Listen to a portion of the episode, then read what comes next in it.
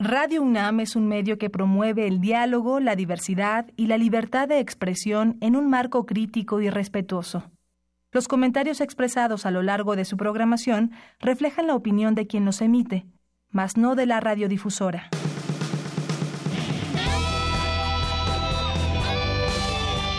Prisma RU.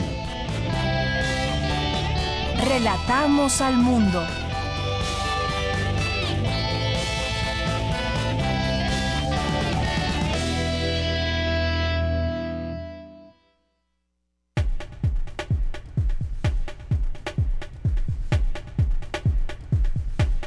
Hola, buenas tardes. Gracias por estar con nosotros. Sean todos ustedes bienvenidos a esta emisión de Noticias de Prisma RU. En este jueves 7 de junio del año 2018, arrancamos a la una con siete minutos.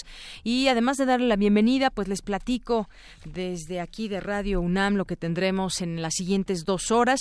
en la, información de la universidad. Tendremos hoy las secciones de jueves, que son diversa versión, con Ruth Salazar. Hoy nos va a platicar sobre la violencia Tendremos la sección de Cinemaedro con el maestro Carlos Narro. Él nos va a platicar sobre los premios Ariel, los Arieles, y pues aquí estará con nosotros en nuestra segunda hora. También vamos a, platicar, ya está aquí en nuestras instalaciones de Radio UNAM, en un momento más estará aquí en cabina Marcos de Jesús Vergara Gochis, él es coordinador general del concurso de debate, una mesa de debate, y él nos platicará todos los pormenores, cómo se pueden inscribir, si alguien está interesado y de qué qué trata esta, eh, este este debate o este concurso más bien que hay entre muchos cientos de estudiantes y diversas universidades del país. En un momento nos lo platicará aquí en este espacio. También vamos a platicar en nuestra segunda hora. Estamos en contingencia ambiental, lo cual significa que con las temperaturas que tenemos, el medio ambiente pues se propicia que tengamos más contaminantes en el aire. Por supuesto, los automóviles, camiones y todo lo que circula en la ciudad, las motocicletas, todo lo que tiene motor pues genera genera, contaminación y de esto platicaremos también uh, un poco más adelante con el maestro Miguel Ángel Meneses Pérez, que es investigador del Instituto de Ciencias de la Atmósfera. Y vamos a hablar de un tema, un tema que siempre es polémico, hay quien va a estar a favor o en contra y también pues lo debemos de mirar desde distintas ópticas y me estoy refiriendo al tema de la eutanasia. ¿Por qué no será legalizada en México más allá de, de que es un tema polémico y de que hay que analizar mucho muchas cosas. Bueno, pues desde la UNAM, el doctor Arnoldo Kraus Weisman, académico de la Facultad de Medicina y miembro del Colegio de Bioética, platicará con nosotros porque la pobreza es ese factor más importante por el cual pues no sea no se no se legalizará la eutanasia en México. Él nos dirá esta relación y nos tendrá aquí todos estos detalles. Tamara Quiros en Cultura entrevistará a David Aro, es cantante por la presentación musical, su presentación musical en el Museo de Culturas populares. Así que quédese con nosotros hoy aquí en Prisma RU en este jueves 7 de junio y mientras tanto nos vamos a ir a nuestro resumen informativo de hoy. Relatamos al mundo. Relatamos al mundo. En los temas universitarios avanza nueve lugares la UNAM en el ranking QS World University 2019, 2018, ubicándose como una de las dos mejores instituciones de Iberoamérica y superando a las universidades españolas. La UNAM presentó a su nuevo equipo directivo del Festival Internacional de Cine de la UNAM, el FICUNAM. Será codirigido por la gestora cultural Abril Alzaga, quien se desempeñará como directora ejecutiva de esta instancia, y por el cineasta Michael Lipks, eh, responsable de la dirección artística. Se equivoca el presidente al decir que la corrupción es parte de la cultura de los mexicanos, aseguró Jacqueline Pechard en el marco de las cátedras Grandes Maestros de la UNAM. En unos minutos, Dulce García con la información. Inicia en el Instituto de Investigaciones Biomédicas de la UNAM el simposio Avanzando las Ciencias Médicas a través de la investigación multidisciplinaria. Durante la jornada se habló de la microbiota. Cindy Pérez Ramírez nos tendrá aquí los detalles. Y en los temas nacionales, un juez de Veracruz concedió una orden de aprehensión en contra de Javier Duarte, exgobernador de la entidad, por el delito de desaparición forzada en perjuicio de al menos 13 personas.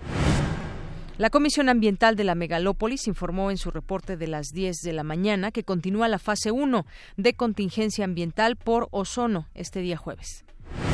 La Comisión de Derechos Humanos Capitalina abrió una queja de oficio por la contingencia ambiental.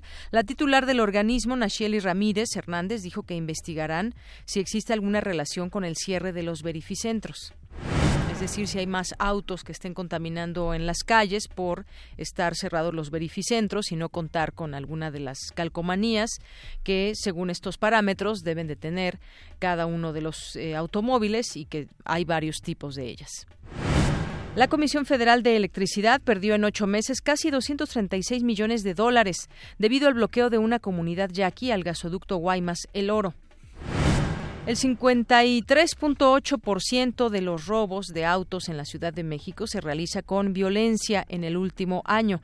El uso de armas se incrementó en un 23% según cifras oficiales.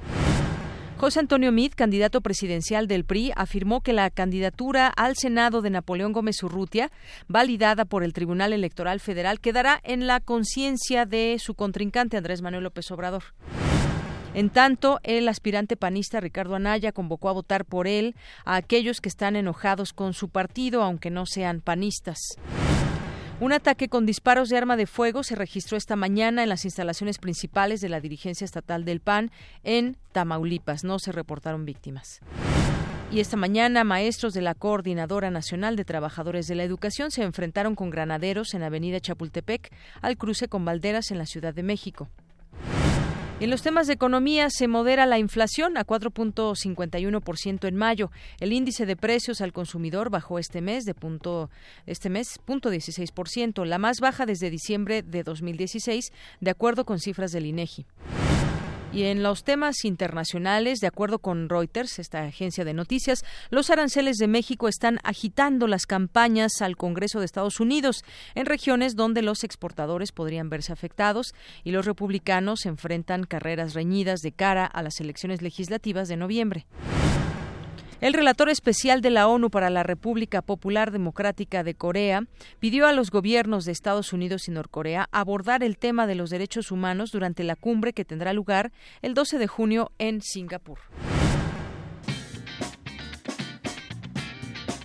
Hoy en la UNAM, ¿qué hacer y a dónde ir? El Instituto de Investigaciones Jurídicas te invita al coloquio La cultura de la paz en el ámbito jurídico, moderado por el licenciado Francisco Javier Galicia Campos y Óscar Ortiz Salcedo, y con la participación de los doctores Elena Sotelo Muñoz y Emiliano Carretero Morales, de la Universidad Carlos III de Madrid, quienes se han especializado en el derecho colaborativo. La cita es hoy a las 17 horas en el aula centenario de este instituto en Ciudad Universitaria. La entrada es libre. No te puedes perder la presentación del libro La Seguridad Nacional de México hacia una visión integradora, del doctor José Luis Vergara Ibarra, quien busca identificar los factores económico, militar, político y social tradicionales para entender la seguridad en nuestro país. Asiste hoy a las 18 horas al auditorio Dr. Jorge Carpizo de la Coordinación de Humanidades ubicada a un costado del universo. La entrada es libre. Como parte del ciclo Ganadoras del Ariel, se transmitirá el documental El Penacho de Moctezuma, Plumaria del México Antiguo, coproducido por TV UNAM, el Sistema Público de Radiodifusión y la Secretaría de Gobernación, donde se narra la historia de este aditamento del Tlatoani mexica, considerado como una de las más emblemáticas piezas de la indumentaria prehispánica. Sintoniza hoy el canal 20.1 de televisión abierta en punto de las 22 horas.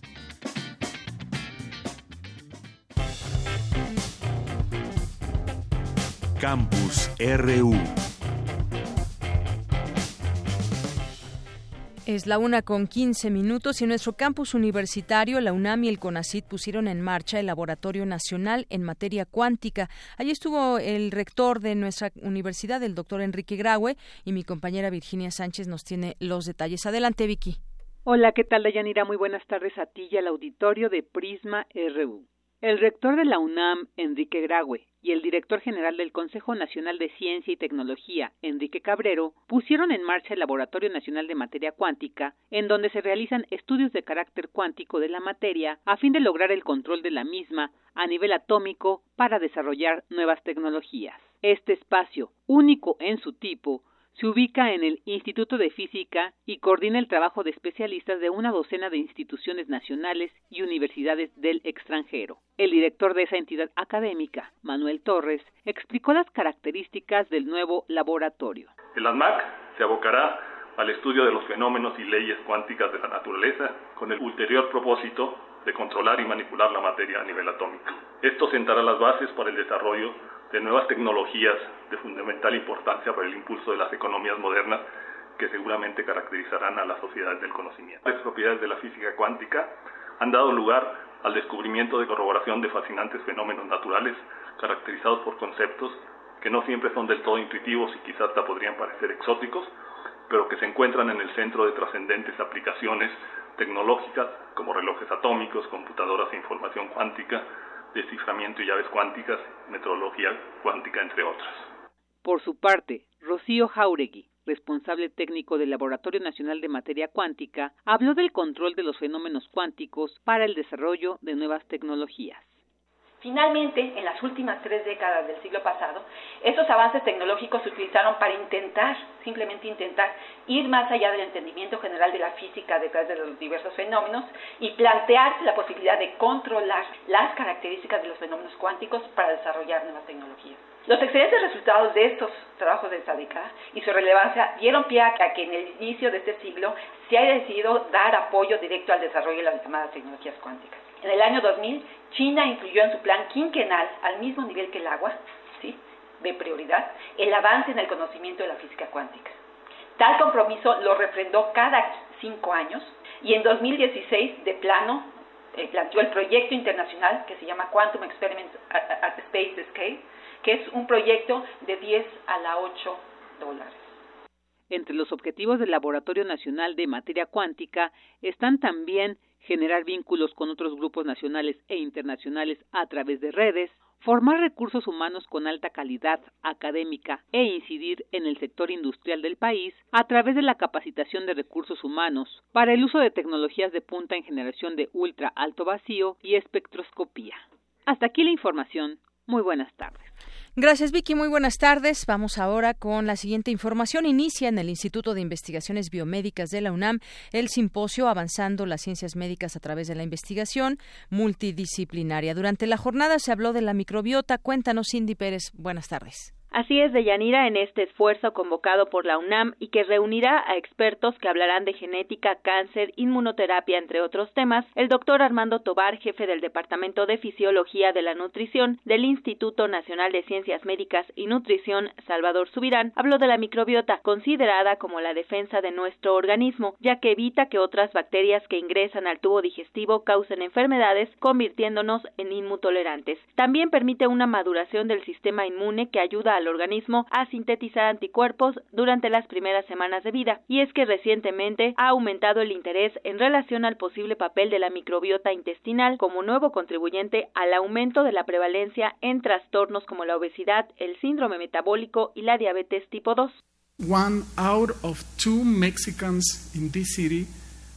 Uno de cada dos mexicanos tienen síndrome metabólico. Ellos descubren en su vida alteraciones como triglicéridos elevados, obesidad, glucosa elevada, hipertensión, colesterol y también la resistencia de insulina. Estos pacientes tienen que vivir en el desarrollo de diabetes y enfermedades cardiovasculares. En México, la obesidad se ha convertido en un problema de salud pública. Según la encuesta nacional de salud y nutrición 2016, 3 de cada 10 menores entre los 5 y los 11 años padecen sobrepeso u obesidad, mientras que el 36.3% de los adolescentes y 72.5% de los adultos tienen alguna de esas dos condiciones. Escuchemos al doctor Armando Tobar. En los análisis de la diversidad de la microbiota, estos podrán ser los indicadores entre las personas saludables y los que tienen síndrome metabólico u obesidad mórbida, que tienen menos diversidad microbiótica. El simposio Avanzando las Ciencias Médicas a través de la investigación multidisciplinaria continuará el día de mañana en el auditorio Dr. Alfonso Escobar Izquierdo del Instituto de Investigaciones Biomédicas de la UNAM. Hasta aquí el reporte. Buenas tardes. Gracias, Cindy. Muy buenas tardes. Vamos ahora a continuar con Dulce García. Se equivoca el presidente al decir que la corrupción es parte de la cultura de los mexicanos, lo asegura Jacqueline Pechard en el marco de las cátedras Grandes Maestros de la UNAM. Adelante, Dulce. Deyanira, muy buenas tardes a ti, el auditorio de Prisma RU. La corrupción en México es un problema que lo ha acompañado a lo largo de su historia, pero no forma parte de su cultura y aún así está en el centro de la agenda nacional y de la agenda global, puesto que afecta a la democracia, al Estado de Derecho, la economía y a la convivencia social en cuanto a la confianza no solamente hacia las instituciones, sino también hacia las personas. Así lo señaló Jacqueline Pechard, académica de la Facultad de Ciencias Políticas y Sociales de la UNAM, al impartir la conferencia Podemos combatir la corrupción en México, que se llevó a cabo como parte de las cátedras tituladas Grandes Maestros de la UNAM. Aquí sus palabras. ¿Qué quiere decir atacar la corrupción? ¿Quiere decir meter a la cárcel a quienes son corruptos? Los que son corruptos son solamente aquellos que toman el dinero público y se lo llevan a su bolsillo.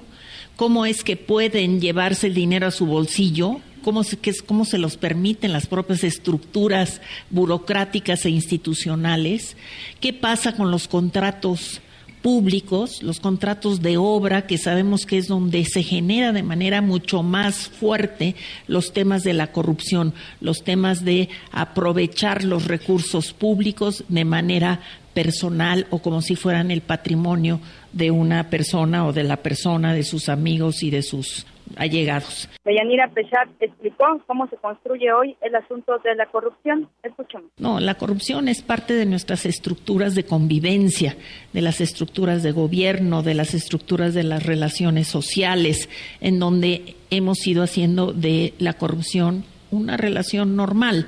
Pero lo que sí es que hoy que tenemos una mucho mayor claridad sobre lo nocivo que es la corrupción, entonces, ¿qué ha hecho México para enfrentarla? Deyanira Auditorio de Prisma RU, les comento finalmente que Jacqueline Pechat advirtió que México es el tercer país en América Latina en donde la percepción sobre la corrupción es la más alta, de tal manera que debemos seguir analizando el tema es el reporte. Muy buenas tardes. Gracias, Dulce. Muy buenas tardes. Y también quisiera comentarles, ayer estaba pendiente, algunos de ustedes, Radio Escuchas, nos hicieron llegar a través de redes sociales en Twitter, que no estaba todavía la página eh, para acceder a la encuesta del IMAS, donde nos preguntan, y hay un cuestionario un tanto amplio, para ver qué es lo que desata la ira al volante, y ellos necesitan alrededor de 500 encuestas. Así que, por favor, ayúdenos.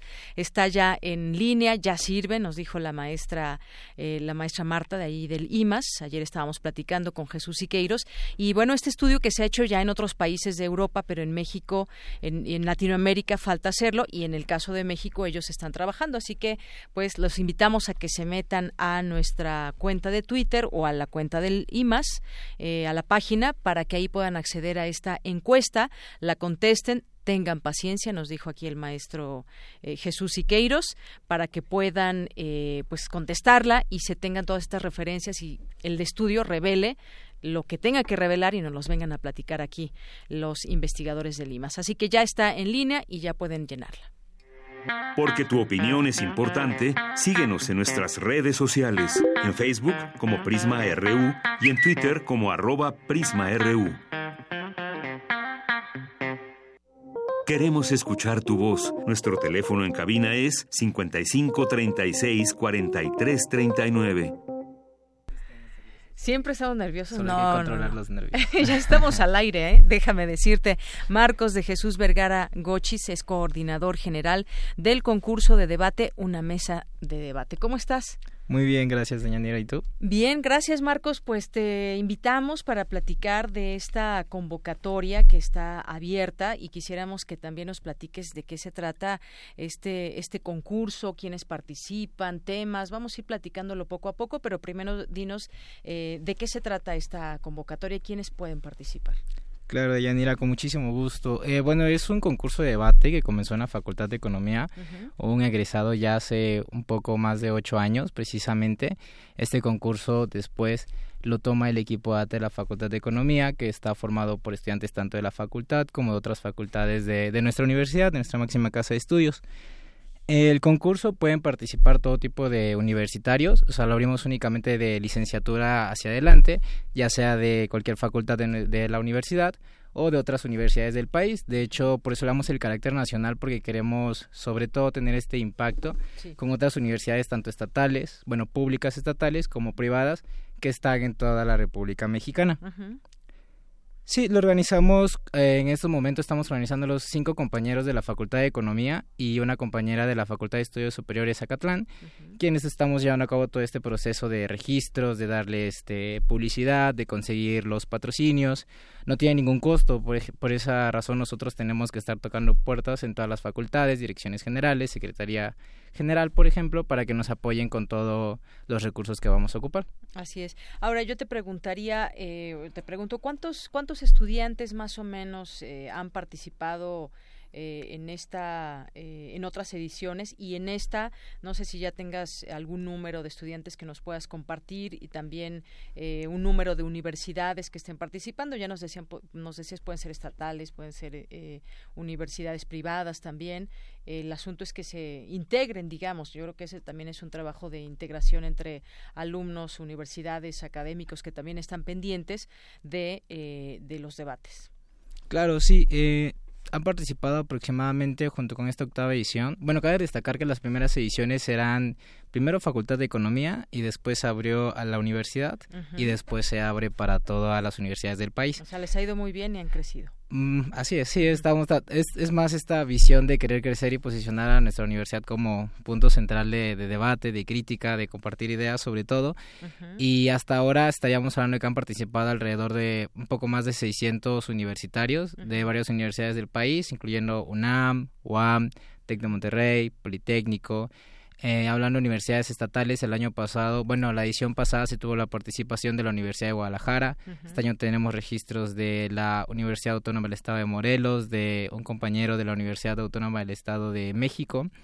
Y por lo que he visto en ediciones anteriores en las que no puedo participar, pero tengo conocimiento, participaron en la Universidad Autónoma de Zacatecas, de San Luis Potosí. Entonces ha tenido bastante eh, crecimiento, sí, así es, a nivel nacional. Y justo cuando nosotros hemos enviado las, las invitaciones a las demás universidades, pues nos han recibido bastante bien, han publicado desde sus páginas oficiales o han incluso desde por medio de su plantilla de correo electrónicos se los han mandado a sus estudiantes. Entonces, creemos que sí existe la disposición por parte de las demás universidades y una de las razones por las que no cobramos inscripción es esa, ¿no? Vienen de otros estados, entonces lo que buscamos es que no haya más costos aparte de los que van a cubrir de pasajes, de hospedaje, porque estaríamos hablando, aunque solo un día es un día bastante cansado de debates. Así es. Oye, Marcos, ¿y cómo se puede trabajar de manera individual o tiene que ser en equipos? ¿Cómo es la manera de debatir? La mecánica, bueno, es un protocolo de debate, es en equipos de tres personas. Los equipos pueden estar formados por estudiantes de una misma facultad o de diferentes facultades o incluso de diferentes universidades. Tenemos un equipo que está formado por tres universidades, de hecho. Em, en este se debate un tema y se les da una postura. Por supuesto, se enfrentan con otro equipo, es una postura a favor y una postura en contra y ya un, bueno son tres jueces los que se buscan son los que determinan a través de, cinco rubros que es manejo del tema trabajo en equipo oratoria mm, apego a la postura argumentación, eh, que evalúan del 1 al 10 y ya se decide quién es el ganador de ese debate y pasa a la siguiente ronda. El debate es a tres tiempos introducción introducen cuál es su postura respecto al tema sus puntos principales cuáles son sus, sus pilares vaya que definen que definen su postura pasamos a la réplica en el que el otro equipo trata de, derivar, bueno, derribar, perdón, todos esos este, argumentos y decir por qué están equivocados. Y finalmente la conclusión donde se hace todo este amalgamiento de ideas para decir quién tiene la postura correcta, correcta en el que obviamente los jueces tienen que estar pues, plenamente centrados en, y, estos argumentos y todo eso te tienen que convencer, ¿no? Para que finalmente pues sea un buen debate y, esos argumentos justamente lleguen a convencer a, a, las personas, aunque bueno, cada uno tendrá ahí sus posturas. Ahora, el jurado, ¿quiénes, son, ¿quiénes conforman el jurado? ¿Quiénes son los que califican? El jurado, primordialmente buscamos que sean académicos de nuestra universidad, sobre todo por la cercanía que, el contacto que se tiene con ellos, tanto en la Facultad de Economía sobre todo, que es con los que tenemos pues, más cercanía en este caso. También invitamos a profesores de filosofía Filosofía y Letras, de la Facultad de Derecho, de Ciencias Políticas, que nos puedan acompañar y que den una visión eh, universal, bueno, variada sobre los temas. Es, es, decir, buscamos un jurado que esté compuesto por un politólogo, por un economista y un filósofo, por poner un ejemplo, ¿no? En el que obviamente no tiene que importar la postura personal respecto al tema, pero sí tiene que cada uno contribuir al final de una forma diferente a la retroalimentación de cada uno de los equipos. Ahora, yo, yo quisiera preguntarte también sobre los temas, eh, cómo es que se eligen, son temas del momento, eh, o cómo eligen esos temas y qué temas eh, debatirían en esta octava edición. Los temas se van a conocer, después de que se abre la convocatoria se van a conocer los temas. En este caso tenemos 17. Estos los hacemos, bueno, hay un compañero encargado que se realiza, bueno, tiene la tarea de investigar y tratar de hacer una estructura de temas bastante, este, con bastante exigencia académica sobre todo, sí, y bastante amplio, en el que todos puedan debatir. Tampoco buscamos que se centre en, ejemplo, estudiantes de economía, no hablamos de tasa de interés, por ejemplo, sino que tratamos de que sean más generales para que llame la atención de todos los universitarios, no solamente el área de ciencias sociales. Y los temas ya están en nuestra página de Facebook. eh, se las menciono para los que nos estén escuchando. algunos que tú pienses que son así como los más impactantes o algunos temas para que porque todavía se pueden inscribir. Sí, claro, la convocatoria sigue abierta hasta el 12 de junio. Incluso los temas están en nuestra página de Facebook, que es una mesa de debate. Eh, pueden buscarla ahí y ahí tenemos la convocatoria. Acabamos de volver a publicar con esta extensión hasta el 12 de junio. Uno de los temas que nos llama bastante la atención es que existen universidades autónomas y públicas, por supuesto, que tienen bastante endeudamiento. Eh, por poner un ejemplo, es la Universidad Autónoma de Zacatecas. Entonces, uno de nuestros temas que abordamos es que si es necesario para ese tipo de situaciones quitar la autonomía de esas universidades, mm. las cuales han demostrado que no existe como esta capacidad de poder llevarla a cabo como debería, como es el caso de la UNAM, por ejemplo. Entonces, ese es uno de los temas más controversiales que tenemos. También hablamos, sí, precisamente. También hablamos sobre si los programas sociales eh, realmente han este, funcionado para combatir la pobreza en nuestro país, sobre si se deben flexibilizar los procesos de adopción para parejas homosexuales. sobre... un tema muy polémico. ¿no? Sí, también, por supuesto. interesante escuchar ese debate, por ejemplo. También noto sobre la renovación de la cédula profesional, algo con lo que lo, lo ligamos es que si esta renovación de la cédula profesional va a garantizar la eficiencia del ejercer la profesión. Entonces, ahí también estaría, estaba bastante interesante escuchar todo este tipo de, temas. Otro que igual me llama la atención que nosotros tenemos es si se debe establecer algún tipo de impuesto para los robots industriales que están desplazando la mano de obra.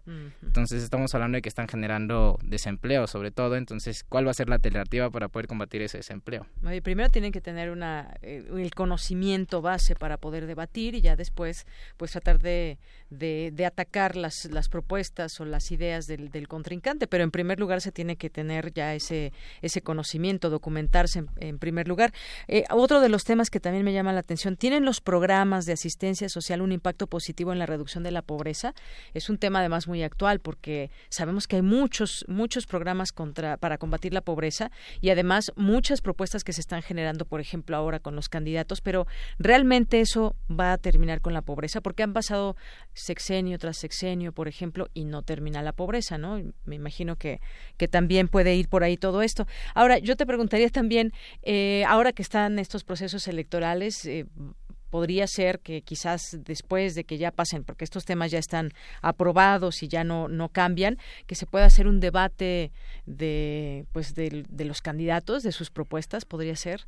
Sí, de hecho tenemos una de las, bueno, estamos hablando de una de las propuestas sobre ingreso básico universal. Sí. Eh, el, el, tema es en específico la renta básica universal es la mejor alternativa a los programas sociales de combate a la pobreza. Entonces, de ese es el, de los únicos que tomamos al inicio porque los, bueno, llevó bastante tiempo este generar todos los los temas y como había muchos cambios en las propuestas, pues fue la primera que se sentó en específico de general. Ajá. Y otra acerca de las elecciones también es si deberían ser prohibidas las aportaciones privadas para los gastos de campaña a los aspirantes a la presidencia. Entonces, como tal, no, no abordamos todos, pero sí también estaría, bueno, como, como somos parte del equipo de debate de la Facultad de Economía, pues no estaríamos totalmente abiertos a debatir con otros equipos de debate sobre las propuestas que tienen los candidatos. Quizá ya sería pasando a las elecciones, precisamente. Así es. Está, por ejemplo, también otro tema, legalización del uso médico y lúdico de la marihuana, que, que también es un tema muy muy polémico. Es una medida más eficiente que la implementación de la Ley de Seguridad eh, Interior en la lucha contra el narcotráfico. Es otro de los temas a debatir. Entonces, a ver, quien nos esté escuchando todavía tiene oportunidad de inscribirse. Eh, ¿Cómo se pueden comunicar con ustedes? ¿Redes sociales? ¿Hay algún correo, teléfono? Sí, tenemos, bueno, los tres medios, redes sociales, correo y teléfono.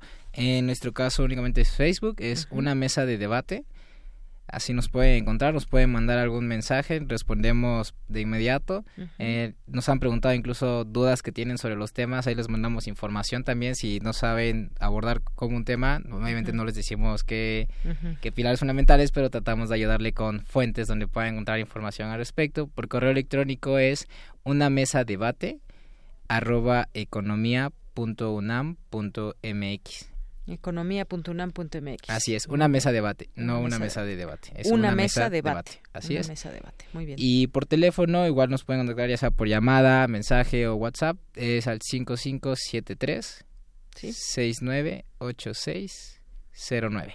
Muy bien, ahí está 5573 698689. Así 8609. Sí, efectivamente. Y pues tenemos hasta el 12 de junio para recibir los registros hasta la medianoche. Hasta el 12 de junio, que es el próximo martes ya. Y entonces, ¿y todo el periodo de eh, concurso hasta cuándo es? El concurso es el 15 de junio, va a ser en la Facultad de Economía, va a comenzar a las 9 de la mañana. A los equipos que se registren, en la primera ronda se les da a conocer su tema y su postura para que sea más fructífero el debate y pues conozcan a aquellos que no conocen el el formato de debate que es a tres tiempos. Igual en Facebook vamos a estar subiendo eh, información para que tengan más detalles sobre cuál es el protocolo en específico. Y en ese lapso de tres días nosotros vamos a estar haciendo nuestros cronogramas para determinar con qué equipos, pero el, la sede va a ser en la Facultad de Economía, ahí los estaremos recibiendo. Y no, pues no hay costo de inscripción. Muy bien, Marcos. ¿Y cuándo se dan a conocer los ganadores? Los ganadores ese mismo día. Ese mismo día. Sí, es, son seis rondas en el que es eliminación directa y los últimos que lleguen pues es primero, segundo y tercer lugar. Los premios para el primer lugar son tres iPads de 128 gigas, 9.7 pulgadas.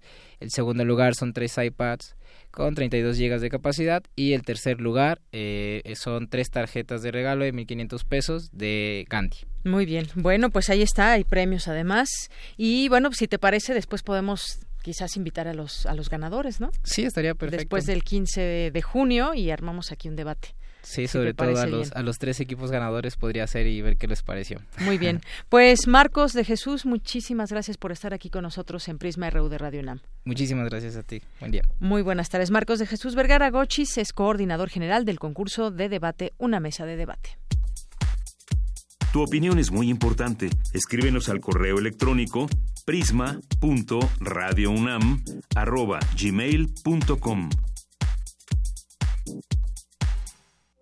Queremos escuchar tu voz. Nuestro teléfono en cabina es 55 36 43 39. Una con 39 minutos. Vamos ahora a escuchar la sección de mi compañera Ruth Salazar, diversa versión. En esta ocasión nos explicará qué es la violencia obstétrica. Diversa versión. Transitando al horizonte de la igualdad.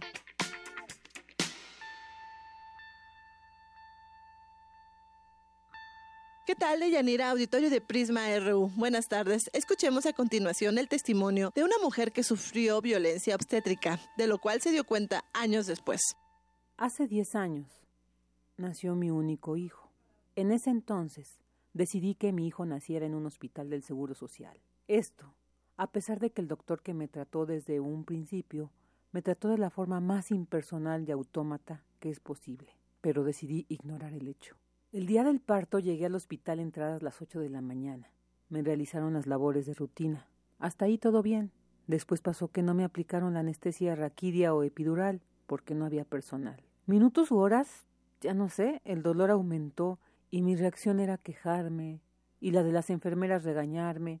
No se queje, se cansa. cállese, incluso. Finalmente, el dolor era tan grande que grité y me aplicaron la famosa raquia. Pero el dolor no cedía. Llegó un doctor y realizó el tacto, nuevamente de una forma dolorosa, y determinó ya a quirófano, cinco minutos después de la anestesia. Así que seguramente no había hecho efecto. Ya en el quirófano, el trato fue peor.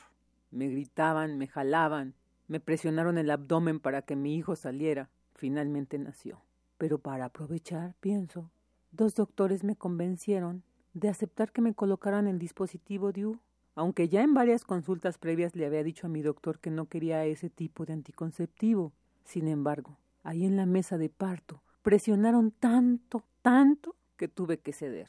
Y les dije, pues ya, pónganlo. Total, carajo, hasta tuve que firmar ahí en la camilla. Dicho dispositivo me causó muchos problemas físicos después. Después me sacaron a un pasillo con mi bebé en brazos para esperar una cama. Lo peor de todo es que esto es normal.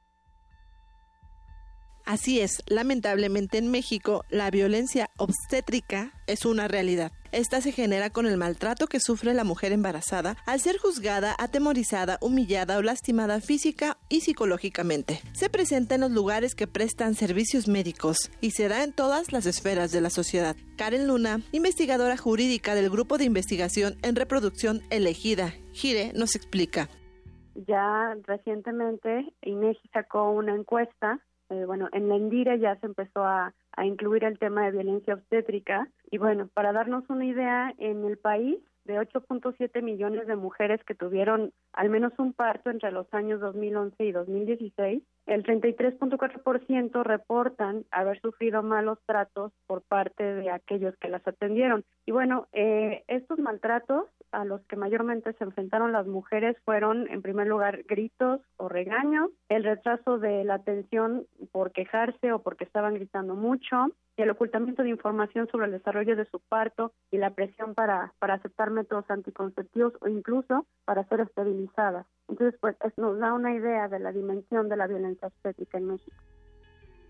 Fue en 2014 la primera vez en la que la Organización Mundial de la Salud habló específicamente sobre violencia obstétrica y declaró que en todo el mundo muchas mujeres sufren un trato irrespetuoso y ofensivo durante el parto en centros de salud, que no solo viola los derechos de las mujeres a una atención respetuosa, sino que también amenaza sus derechos a la vida, la salud, la integridad física y la no discriminación. Y sí, esta violencia está invisibilizada en muchas ocasiones. Efectivamente, la violencia obstétrica es un fenómeno que está sumamente invisibilizado, tanto por parte del personal médico, que muchas veces por la propia formación médica que reciben, ya también no, no encuentran cuál es la violencia en el trabajo que están desempeñando o en sus rutinas, tanto por parte de las mismas mujeres, en donde generalmente no hay conciencia de cuáles son los derechos que tienen durante el embarazo, el parto y el posparto. Entonces esta cuestión está bastante invisibilizada y muchas mujeres también por lo por lo traumático que pueden resultar estos eventos prefieren saber nada más que sus hijos o hijas van a estar bien, irse del hospital y, mejor pasar la hoja. Gire tiene como uno de sus ejes de trabajo la violencia obstétrica. Tiene varios años estudiando el tema y en 2015 emprendieron un trabajo de investigación que se vio traducido en un informe. Se llama Violencia Obstétrica, un enfoque de derechos humanos, en donde se explican los factores, los testimonios y las propuestas, como nos explica Karen Luna a continuación. Creo que es importante que se asegure una asignación presupuestal suficiente para el ramo de salud que pueda hacer posible que la infraestructura y las condiciones laborales para el personal de salud se mejoren por supuesto, también garantizar el acceso universal a los servicios de salud obstétrica, sobre todo en el trabajo de parto. Y también, por ejemplo, en el caso de acceso a la justicia y reparación integral, garantizar estos temas a las víctimas de violencia obstétrica y muerte materna, que tomen y que sea el centro de estas sus peticiones a través del seguimiento de, de estas recomendaciones. Y en los casos que se requiera, pues garantizar también el interés superior de la infancia. Estas son algunas de las recomendaciones desde GIRE.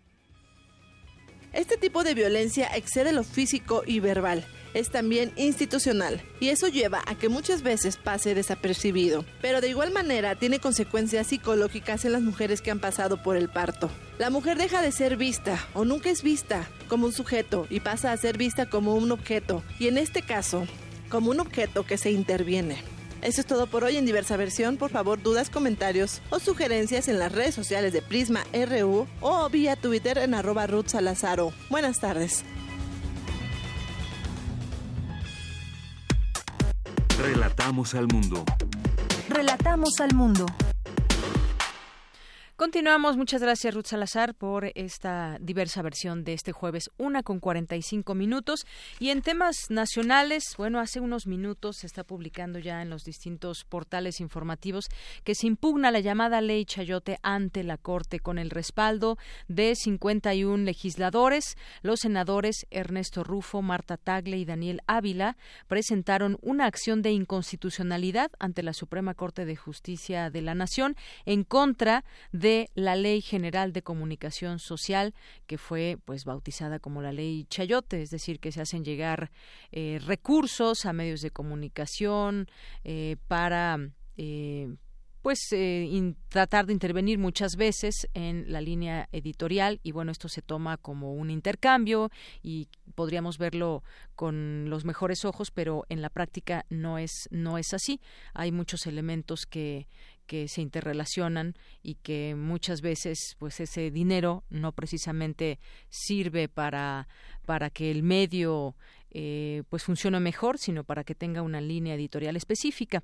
Bueno, ellos estuvieron acompañados por un grupo de abogados, los legisladores presentaron el escrito en la oficialía de partes y dijeron que esperan sea admitido, pues cuenta con el respaldo necesario para ser válido. De acuerdo con la propia Constitución, las acciones de inconstitucionalidad pueden ser promovidas por minorías parlamentarias siempre y cuando representen al menos el 33% del eh, Pleno. Eh, Rufo también dijo que la sección promovida fue debidamente firmada por 51 senadores del PAN, PRD y Partido del Trabajo, lo cual representa 39.8% de los 128 legisladores que conforman la Cámara Alta. Así que, pues, impugnan esta ley Chayote ante la Corte. Y en otra información también hay una orden de aprehensión contra Javier Duarte por desaparición de 13 personas. Bueno, pues va sumando órdenes de aprehensión. En este caso, un juez de Veracruz concedió una orden de aprehensión contra el exgobernador de Veracruz eh, por la desaparición forzada de al menos 13 personas. La Procuraduría General de la República requiere la autorización del gobierno guatemalteco para dar luz verde a la acusación, esto por el tratado entre México y Guatemala por la extradición de Duarte, ya que especifica que no pueden atribuírsele nuevos delitos al extraditado sin la previa autorización de quien lo entregó. Y bueno, por otra parte, eh, maestros de la CENTE bloquean Reforma y Chapultepec a la altura de Televisa, esto como parte de las movilizaciones diarias eh, de profesores de la CENTE. Cerraron muy temprano la calle de Reforma y Bucareli, instalándose frente a Televisa Chapultepec. Eh, en, otra, en otro tema, y que tiene que ver con un proceso electoral que ha estado también marcado por la violencia, la vocería en temas de seguridad confirmó esta mañana desde Tamaulipas que cerca de las 5.30 de la madrugada fue baleada la sede del PAN, del Partido de Acción Nacional, ubicada en una calle de Ciudad Victoria, Tamaulipas. Sufrieron daños el portón principal, no hubo no hubo personas eh, que hubieran resultado heridas. La Comisión de Derechos Humanos, por otra parte, indaga la relación entre cierre de verificentros y la contingencia ambiental. La Comisión de Derechos Humanos de la Ciudad de México abrió una queja por la contingencia ambiental suscitada este miércoles. Nacheli Ramírez Hernández, titular del organismo, aseguró que investigará el problema y explicó que esta investigación constará de dos partes. La primera analizará el riesgo y la segunda el impacto en los derechos de la ciudadanía que son a la salud a la ciudad, a la vida, a la integridad personal y sobre todo la educación. Considera que los menores son los más afectados y es que efectivamente en unos momentos vamos a tener aquí esta información sobre la contingencia ambiental que se mantiene en su fase 1 y para tomar en cuenta pues lo que ya conocemos en otros momentos que los niveles máximos de ozono se presentan entre la 1 y las 7 de la noche horas por lo que se recomienda mantenerse pues eh, en, la mayor medida de lo posible dentro de algún lugar en la escuela en el salón en la casa si no tienen que salir y sobre todo no hacer actividades al aire libre. Eh, de esto platicaremos más adelante porque continúan los investigadores del Centro de Ciencias de la Atmósfera señalando que la contingencia no es suficiente. Así que pues en nuestra segunda hora lo platicamos. Continuamos Porque tu opinión es importante, síguenos en nuestras redes sociales, en Facebook como Prisma RU y en Twitter como arroba PrismaRU.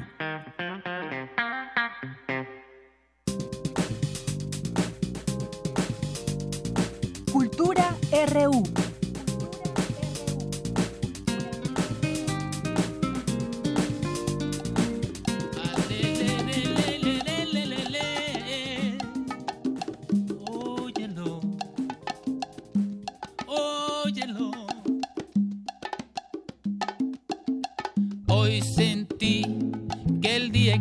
Cambió, que transcurrió como todos. Lo gasté en mi habitación, sin ventura ni placer.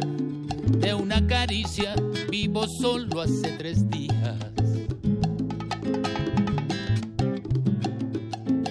Puede ser que un caso así bueno, pues ya estamos aquí a ritmo de rumba. ¿Qué tal, Tamara? Buenas tardes. Deyanira, muy buenas tardes. Muchas gracias a todos los que nos acompañan a través de Radio UNAM. Así con este ritmo tropical de rumba entramos a nuestra sección cultural. Escuchamos Luna de Cristal, la primera canción del disco Boca Arriba de David Aro, compositor, cantante y guitarrista, considerado uno de los principales representantes de la trova latinoamericana. Iniciamos así porque David Aro presentará su cuarto disco con piezas de su autoría y justo para platicarnos más de este material y claro de la presentación nos acompaña en cabina el maestro David Aro. David, bienvenido a este espacio. Gracias, gracias y por darme la oportunidad de presentarme aquí en tu, auditorio. Es la primera vez que estamos en este programa. Excelente. Y bueno, con la necesidad de cómo se promover un disco, mi cuarto disco.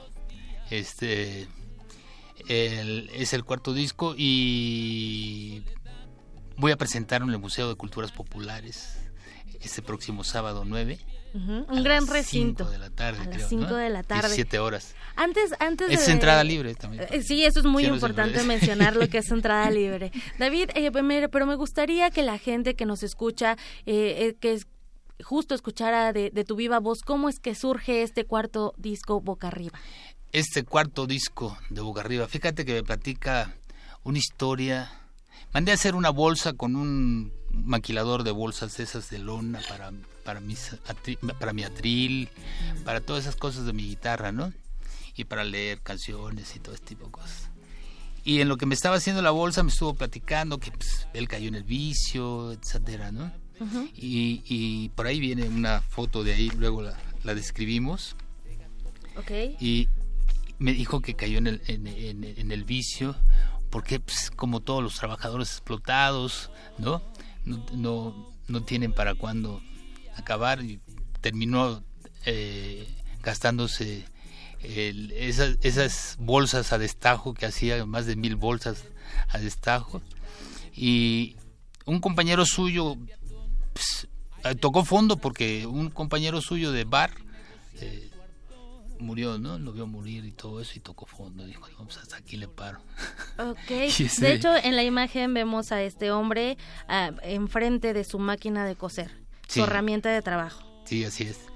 Entonces, son, estos son los sonidos locales, ¿no? Yo creo que es un disco cargado de... Este es un, un fuerte contenido social, sobre todo.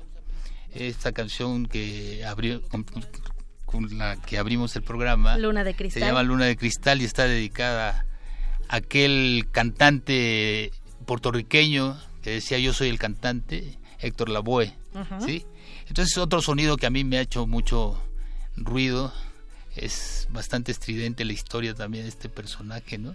Claro. Y así todas las canciones, es un rumor de sonidos locales este Boca Arriba, que el título me lo sugiere un amigo colega que se llama Rafa Mendoza, un excelente compositor, que va a estar este próximo sábado también aquí conmigo acompañándome. Porque pienso hacer una fiesta de, esta, de este disco, una fiesta de celebración, ¿no? Tardé como año y medio en en, hacerlo, terminarlo. ¿eh? Nada más, año y medio. Fue rápido, eh, si tomamos en cuenta que a veces se tardan más años en realizar un disco, pero bueno, también todo tiene que ver con la creatividad del compositor. Sí, exactamente. ¿no? Eh, yo creo que eso fue pie, me dio pie, pauta para hacer las siguientes canciones, hacer de este trabajo que es muy interesante. Muy bien. Porque viene cargado de literatura, viene, ¿cómo se llama? Eh, es, eh, la palabra, la emoción de las palabras y todo eso te conmueven. Así es, así es David. Eh, bueno, un disco con poesía musical que habla tanto del amor como de la muerte o de la soledad. de la soledad. Sin dejar atrás la crítica social también. Exacto, exacto, sin dejar atrás la crítica social que bueno, pues ya conocemos la tesis, ¿no?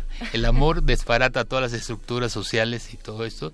Y yo creo que este disco habla de esto muy antes de, entrar, antes de entrar al aire decíamos que hay que irnos de rumba. Ah, sí. Y, nos mencionabas Ah, bueno, es que Yuri, eh, perdón, tu, nombre, de Yanira. De Yanira, perdón. Para sacudirse el dolor, decía. Sí, eh, fíjate que la rumba, yo le decía a, de Yanira que la rumba siempre ha sido dolor, o sea, los, uh, los negros que venían, aquellas mercaderías negras que trajeron los españoles, pues se crecían al dolor haciendo rumba. Yo tengo una canción que se llama Ariles del Campanario, le puse así porque eh, mantenían a esta gente que eran tratados así como bestias de carga y todo esto, totalmente maltratados, ¿no? Por la vida y pues, esclavos, los vendían y todo este tipo de cosas y querían mantenerlos cerca de la, ¿cómo se llama? De la de la iglesia en el atrio y eh, ahí les ponían las, las tarimas, la tarima para que manifestaran su, sus tradiciones, sus músicas y todo este tipo de cosas pero que no hicieran movimientos exóticos. Pero imagínate así todos adoloridos, donde pues los mantienen así separados de las parejas. Ya, ya sabemos que el amor es todo y si no y si no este obtenemos eso se vuelve una una sí es una fatalidad no de dicha y pues lo que hacían era enseñar el chumbe y es la rumba es eso sí es como un es liberar el cuerpo el alma del cuerpo no liberar el alma a través de la música del baile de la, fiesta. y esto también lo podríamos escuchar en esta presentación. Bueno ah, eso eso vamos a escuchar. Fíjate que esa canción de Arieles del Campanario la canta Eugenia León y la invité la invité para hacer la presentación también de mi disco. Va a estar Guillermo Velázquez que es un excelente eh, artista, es. un hermano del arte, ¿no? David, es que ya es una gran trayectoria y también has participado con muchos artistas, te has presentado en diversos recintos. Sí, en varios eh, foros este, internacionales, he este, ido a festivales internacionales y todo eso. Y, también, bueno, comentarle a la gente que eres oriundo de, Veracruz. Soy jaltipaneco, sí. Soy de la parte del Sotavento, de la parte del sur, del sur, sureste, de Veracruz pues, del lado del Golfo de Coaxacualcos, pero mi pueblo se llama Jaltipan y bueno, pues, yo creo que mi música recibe una fuerte influencia de la tradición popular. Y, lo retomas, retomas estas tradiciones y estos ritmos en tu música. Sí, sí todo esto. Oye, y entonces tenemos una cita este sábado a las 5 de la tarde. 5 de la tarde, se van a divertir, es sorpresa, tengo un elenco bastante grande que interpreta mi música. Hay un dueto excelente que se llama eh, Eloy, Eloy Zúñiga y Jorge Morenos. Son también músicos tradicionales, pero muy buenos, buenísimos, buenísimos. Yo se los garantizo. Y la entrada es libre, o sea que vayan el sábado. Vayan a, a, a, rumbear, a rumbear, de veras. si quieren escuchar, si quieren escuchar, por ejemplo, La Vergüenza, que yo no tengo. Hace rato te dije que yo no tengo vergüenza. Muy bien, pueden ir a escucharlo en este recinto que además se ubica en, en un lugar eh, muy bonito, allá en Coyoacán. En Coyoacán, sí, es en Hidalgo, no me acuerdo el número, pero... Hidalgo 289. 289, ah, muy bien. Y bueno, ah, pues entonces es la cita, es el sábado 9 de junio a las 5 de la tarde en el patio Jacarandas del Museo Nacional de Culturas Populares. ¿Y qué te parece, David? David, sí, nos despedimos con un fragmento de la canción que da nombre a este cuarto material de tu autoría, Boca Arriba. Boca Arriba. ¿Con el segundo? Con el segundo track, si quieres. Eh, se llama este o cuál quieres escuchar boca arriba para que la gente escuche boca, arriba y sepan por qué se llama así tu disco. David Aro muchísimas gracias por visitarnos en este espacio. no al contrario gracias a ustedes. Y le deseamos mucho y no se olviden de la rumba hay que ir a rumbear. Vamos a rumbear de una vez. Crecerse el dolor eso es crecerse el dolor. Pues muchas gracias. Deyanira por hoy me despido. Les dejamos con este fragmento de boca arriba de David Aro. Muchísimas gracias por tu visita. Gracias Tamara. Buenas tardes Tamara y gracias David Aro Okay. Muchísimas gracias. Con eso nos vamos al siguiente corte. Se gastó todo en el bar. Diez mil horas a destajo. No hay más que hablar. No, voy a decir que el borracho de Moisés, por la culpa de nacer, no está de pie en el puente del peatón Ahí dejó su corazón, la ciudad sin negociar su ardor. Boca arriba y contra el sol, sumándole un mal querer, un trago de ron y una mujer. Prisma RU. Relatamos al mundo.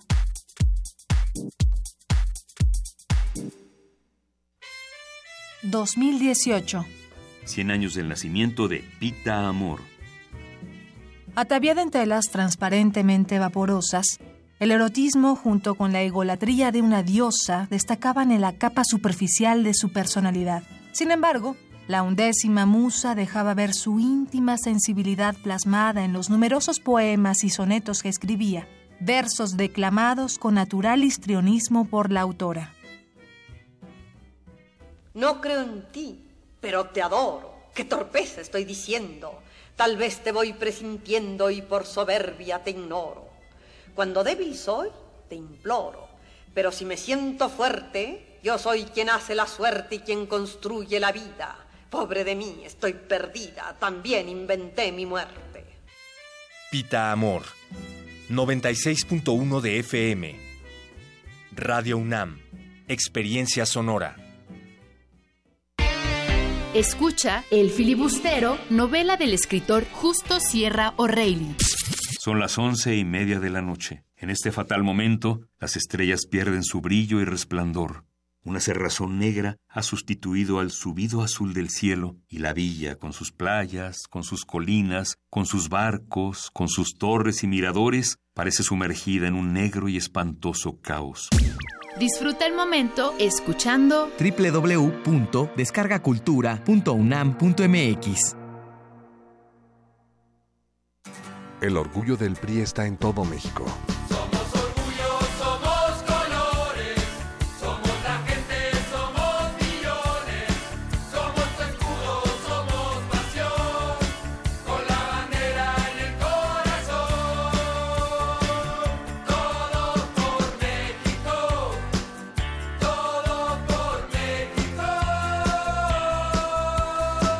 El orgullo del PRI está en su gente. No lo olvides. Houston, aquí Apolo. Nos aproximamos. Hay muchos cráteres. Cambio. No es la luna, Houston. Repito, no es la luna. Es Cuautitlán Izcalli. Cambio. Parece de risa, ¿verdad? Pero la realidad es que necesitamos vialidades dignas. Cero baches en el municipio. Así como lo oyes. Y esto no es broma. Cero baches. Y si caes en uno, mi gobierno lo paga. Ray Guzmán Corroviñas, candidato a presidente municipal de Cuautitlán Izcalli por la coalición por el Estado de México al frente. Partido Acción Nacional. Después de 50 años, cuando despertamos, el rock seguía ahí. Los dinosaurios que nunca existieron, dejó huellas de su paso por el mundo. El rock fue la música de la juventud de los años 60 y 70. Hoy la desenterramos para volver a vivirla, para emocionarnos con ella. Cuando el rock dominaba al mundo. Todos los viernes a las 18.45 horas, por el 96.1 de FM. Radio UNAM, Experiencia Sonora. Vota por el PES, vota por Andrés, vota por Encuentro Social. Vota por Andrés, vota por el PES con Andrés. Vota diferente con el PES, PES, PES. Apoyo a la familia con Andrés Manuel. Vota diferente con el PES, PES, PES. Vota por el Encuentro Social. Vota por el PES, vota por Andrés, vota por Encuentro Social. Vota por Andrés, vota por el PES con Andrés. Candidato de la coalición Juntos Haremos Historia. Escúchalo, quieres ser presidente. No polarizas. No, sí, eh, hace falta a veces, a veces, eh, mucha claridad. ¿Claridad? Yo voy a gobernar consultando al pueblo. Pero... Le tengo mucha desconfianza a todo lo que llaman sociedad civil. No estamos en contra de los empresarios de México. Pero... Son traficantes de influencia, no empresarios. ¿Quién engaña? ¿López Obrador o López Obrador? Vota por los candidatos a diputados y senadores del PAN.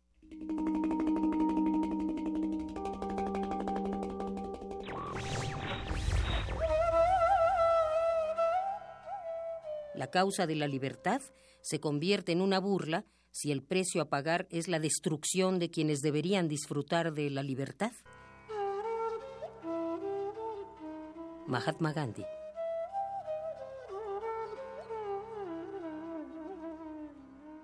Radio UNAM. Porque tu opinión es importante, síguenos en nuestras redes sociales, en Facebook como Prisma RU y en Twitter como arroba PrismaRU. Relatamos al mundo. Relatamos al mundo. Mañana en la UNAM, ¿qué hacer y a dónde ir? El Centro de Ciencias de la Atmósfera te invita a la conferencia Pasado y Presente de la Verificación Vehicular en la Ciudad de México, con la ponencia de la doctora Beatriz Cárdenas González, directora general de gestión de la Ciudad del Aire de la Secretaría del Medio Ambiente. La cita es mañana 8 de junio a las 12 horas en el auditorio Dr. Julián Adem Chaín del Centro de Ciencias ubicado a unos pasos del Metro Universidad. La entrada es libre. No te puedes perder la conferencia Familia y Duelo, con la participación del maestro Raúl Ramírez Pérez y el licenciado Javier Gaitán Flores, quienes abordarán desde el punto de vista social el difícil proceso que atraviesan las personas cuando un familiar cercano fallece. Asiste mañana 8 de junio al auditorio 8 de marzo de la Escuela Nacional de Trabajo Social en punto de las 11.30 horas. La entrada es libre. Te invitamos al homenaje que se realizará al compositor y cantante mexicano Álvaro Carrillo, creador de 300 canciones en los géneros de bolero, pase doble y ranchero. Asiste mañana 8 de junio a las 12 del día al Centro de Enseñanza para Extranjeros ubicado a un costado de la Facultad de Psicología. La entrada es libre.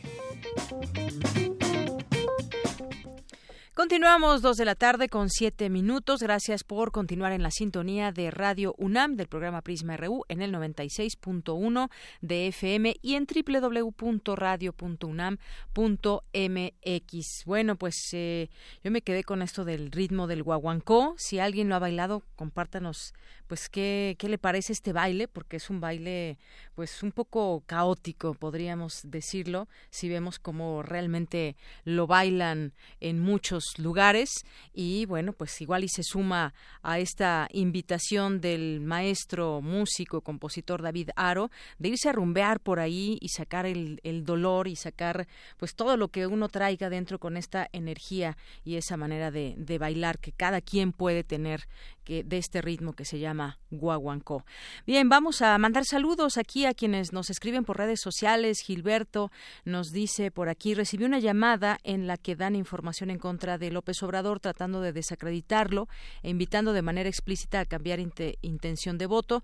Gracias, nos dice, aquí nos manda la captura de pantalla de, perdón, del número telefónico del que le llegó la, la, llamada.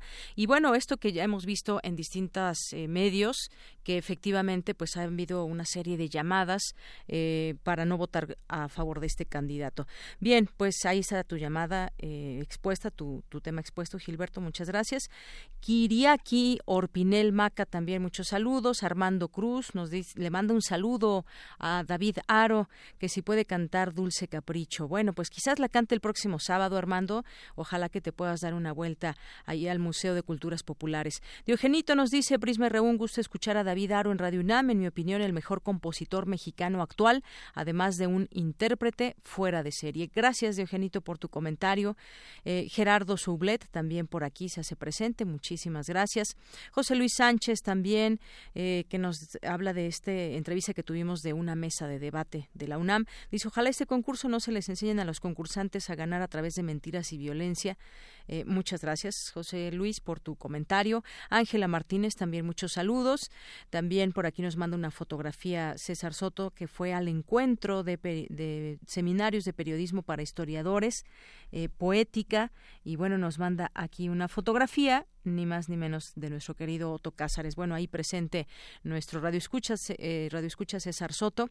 Fundación UNAM, también les mandamos muchos saludos. Magdalena González, por supuesto.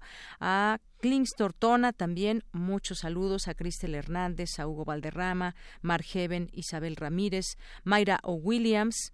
Eh, que nos escribe por aquí, Juan Roset, 52 más 52 Efren, Ale Meneses, Juanjo, que nos escribe también eh, seguido, Maribel Nájera, Ricardo Vázquez, Luis Toscano, Ana Chargoy.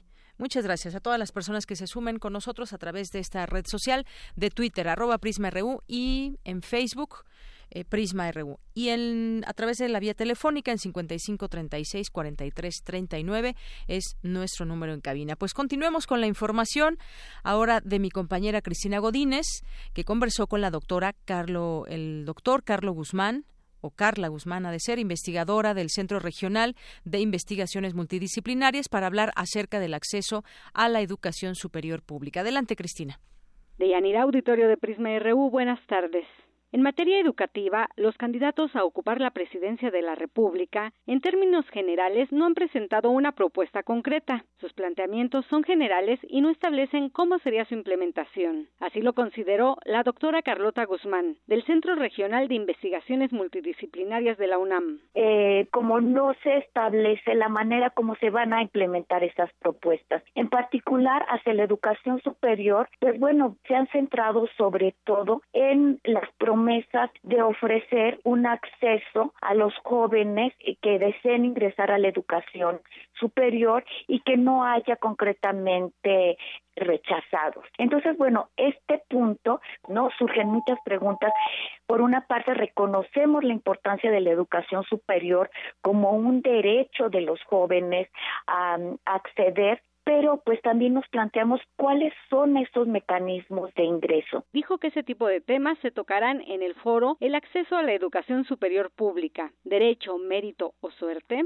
Lo que queremos discutir es si esto es posible realmente así como lo han prometido, o sea, si se puede garantizar el acceso a todos los solicitantes de educación superior, en qué condiciones, por cuáles son esas vías. Nos interesa también discutir las implicaciones sociales que tienen las distintas vías de acceso a la educación superior, la que se considera abierta como el ingreso restricto, la meritocrática por medio de examen o bien por sorteo. En este sentido, esta pregunta la apuntamos porque una de las promesas de campaña es que ya no va a haber examen de admisión. La doctora Guzmán señaló que la discusión será sobre las implicaciones en términos de desigualdad social y hasta qué punto se pueden implementar mecanismos como la anulación del examen de admisión y cuánto afecta a la autonomía de las instituciones. Deyanira, el foro tendrá lugar en la Casa de las Humanidades el 14 de junio de 2018 a partir de las 17 horas. Este es mi reporte. Muy buenas tardes. Gracias, Cristina. Muy buenas tardes. Vamos ahora con otra información. La inteligencia artificial nos permite conocer más de nosotros mismos y se puede determinar qué representa la primera revolución cognitiva, señalaron especialistas en la conferencia ¿Qué es la inteligencia? organizada por Fundación UNAM. Tú tienes la información, Vicky. Buenas tardes. Hola, ¿qué tal, Deyanira y auditorio de Prisma RU? Muy buenas tardes. Pues así es, como tú comentas, pues con base en las interrogantes sobre cómo se genera la inteligencia, cuál es su importancia en la sociedad contemporánea, cómo influye la tecnología en su conceptualización y qué rol cumple la, la denominada inteligencia artificial, se llevó a cabo la conferencia ¿Qué es la inteligencia? Que forma parte del foro Ciencias, Artes y Humanidades organizado por Fundación UNAM. Eric Huesca Morales de la Fundación para el Conocimiento y la Cultura Digital señaló que actualmente la inteligencia es ese campo de estudio que necesita reforzamiento cada vez más a través de la creación y fortalecimiento de las ciencias cognitivas. En tanto dijo, la inteligencia artificial, esa capacidad de algunos artefactos no vivos diseñados para pensar como los seres humanos, pues se les atribuyen efectos y valoraciones en varias dimensiones que por ahora, señaló, tienen un solo eje que es la lógica binaria y que ésta irá tomando complejidad, lo cual nos posiciona en la primera revolución cognitiva.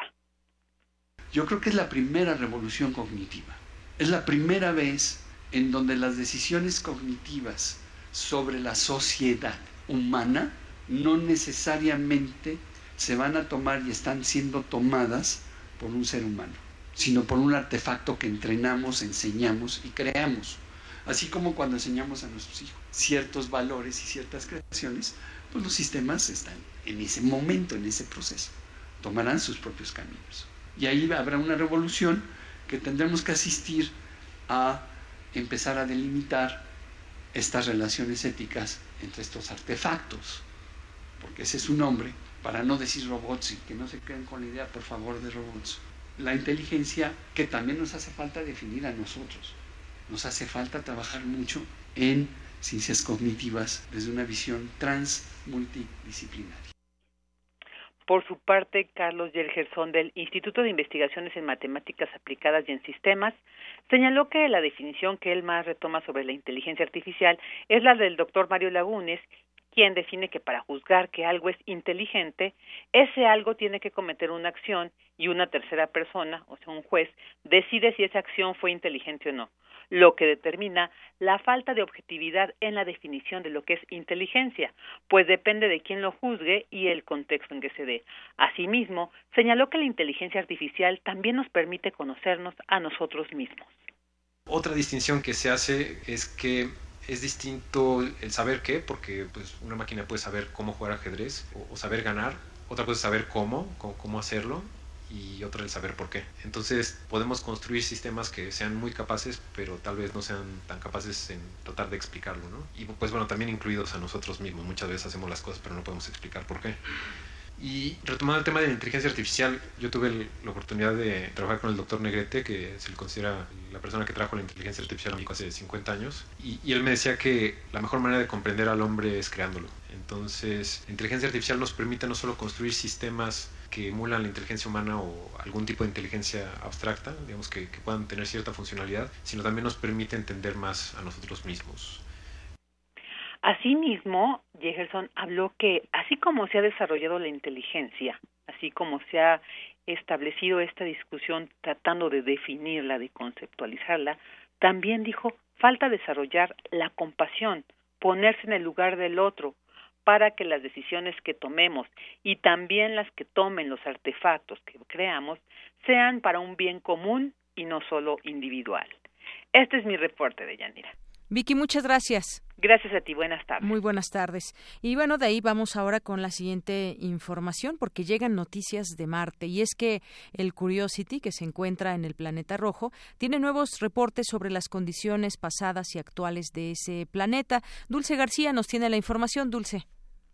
Así es, Deyanira, te saludo nuevamente con mucho gusto a ti al auditorio. Hace unos minutos al doctor Rafael Navarro, investigador del Instituto de Ciencias Nucleares de la UNAM y eh, integrante del proyecto Curiosity, laboratorio en Marte durante seis años, ofreció una conferencia de prensa en la que habló de los primeros hallazgos de esta misión. Recordemos que el Curiosity fue enviado a Marte el 26 de noviembre de 2011. Rafael Navarro habló sobre la detección de compuestos orgánicos en la atmósfera y en la superficie de Marte. Explicó que en aquel planeta se encuentra el cráter Gale de 150 kilómetros de diámetro. Este se formó hace 3.600 millones de años por el impacto de un asteroide y tiene en el centro una montaña formada por capas de rocas sedimentarias que surgieron de un ambiente lacustre. Aquí sus palabras de Yanira.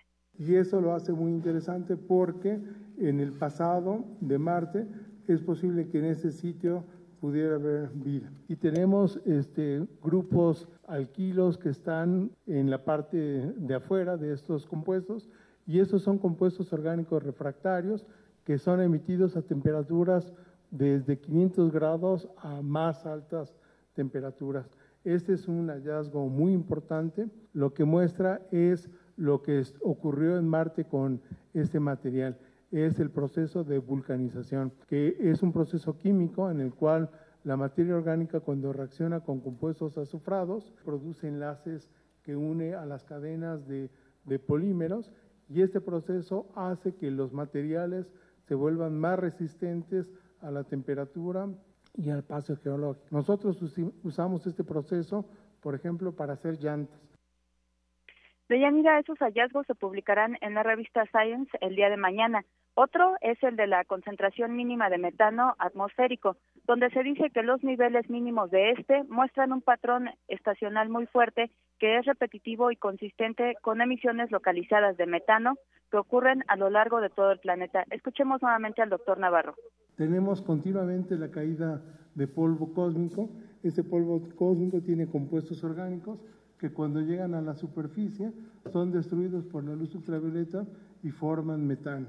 Esa es una fuente muy este, importante, pero hay otras fuentes que se especulan están presentes en Marte y tiene que ver con el hallazgo que estamos reportando, donde en el subsuelo debe de haber una fuente de metano. Eh, creemos que una posibilidad podría ser bacterias, microbios, que están transformando el dióxido de carbono y el hidrógeno en metano. Y también podría haber una eh, contribución abiótica, que serían las reacciones de minerales de olivino con agua, que en condiciones de temperaturas este, hidrotermales genera metano. En el caso de la Tierra, el metano es uno de los gases importantes que podemos ver y el 99% del metano en la atmósfera tiene un origen biológico. Deyanira, el doctor Navarro añadió que también hay una oscilación en las concentraciones de metano en la atmósfera de Marte relacionada con el clima. Es la primera vez que se ve una variación así relacionada con las estaciones del año. Y finalmente destacó también que no se tiene evidencia de que haya vida en Marte, pero que los resultados antes mencionados son importantes para abrir esa posibilidad. Dulce, pues muchas gracias por esta información, interesantes datos que arrojarían o podríamos conocer si en el pasado en Marte pudo haber vida o incluso ahora en la actualidad. No se tiene evidencia, pero sin embargo estos estudios continúan y pues lo que continúa también es ese conocimiento que poco a poco nos van explicando los científicos. Muchas gracias, Dulce. Gracias a ti, Deyanira, y pues también cabe destacar que esta conferencia que brindó el doctor Navarro se transmitió eh, de manera conjunta entre la UNAM y la NASA a nivel mundial. Así es, y bueno, pues un conocedor de todos estos temas, un experto, el doctor Navarro. Muchas gracias, Dulce. Gracias a ti, Deyanira. Buenas tardes. Muy buenas tardes. Porque tu opinión es importante, síguenos en nuestras redes sociales, en Facebook como Prisma RU y en Twitter como arroba PrismaRU. Internacional RU. Un grupo de países europeos propone crear un centro de asilo para refugiados fuera de la Unión Europea. Así lo reveló el primer ministro danés Lars Løkke Rasmussen. Trascendió que Alemania se rehusó a confirmar su adhesión al plan. Incluso la canciller alemana Angela Merkel pidió una política común de asilo en la Unión Europea, tras advertir que de no ser así, la distribución de refugiados será incontrolable. El tema se abordará en la cumbre de la Unión Europea el 28 y 29 de junio. Si las cuotas de aceptación de migrantes aumentan un 10% en un país en comparación con otro, entonces hay un aumento inmediato de la migración al país donde la aceptación es más probable. Necesitamos estándares comunes. Comienza con la libertad de movimiento, que es una precondición del mercado interno de la UE, y no habrá una solución si unos pocos países cargan con buena parte del peso y otros no. Así que debemos actuar al respecto. En tanto, Turquía suspendió de forma unilateral el acuerdo de migración con Grecia, en protesta por la liberación del gobierno griego de ocho soldados turcos que huyeron de su país tras el golpe de Estado de 2016. Turquía pedía su extradición para poder juzgarlos, dijo el ministro de Exteriores turco, Mevlut Cavusoglu. Tenemos un acuerdo sobre migración con la Unión Europea que es válido. Este se aplica ¿Y para qué es?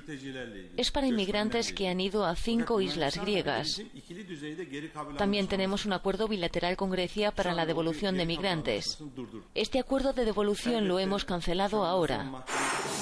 El presidente ruso Vladimir Putin contestó a las preguntas de los ciudadanos en su cita anual con la televisión pública de Rusia. Ante la pregunta de por qué Rusia siempre es acusada de todo por algunos países occidentales, el mandatario contestó.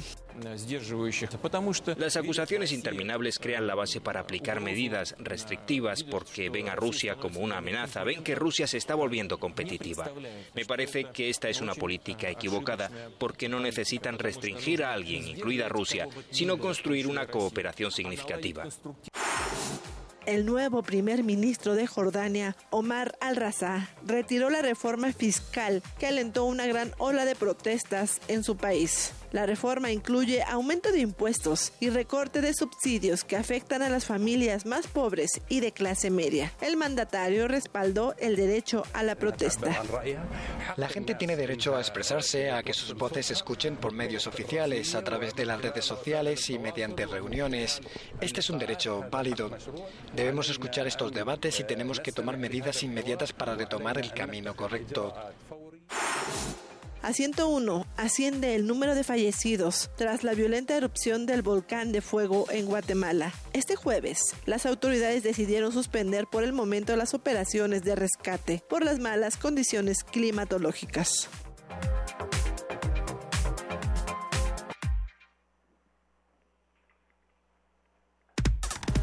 Relatamos al mundo.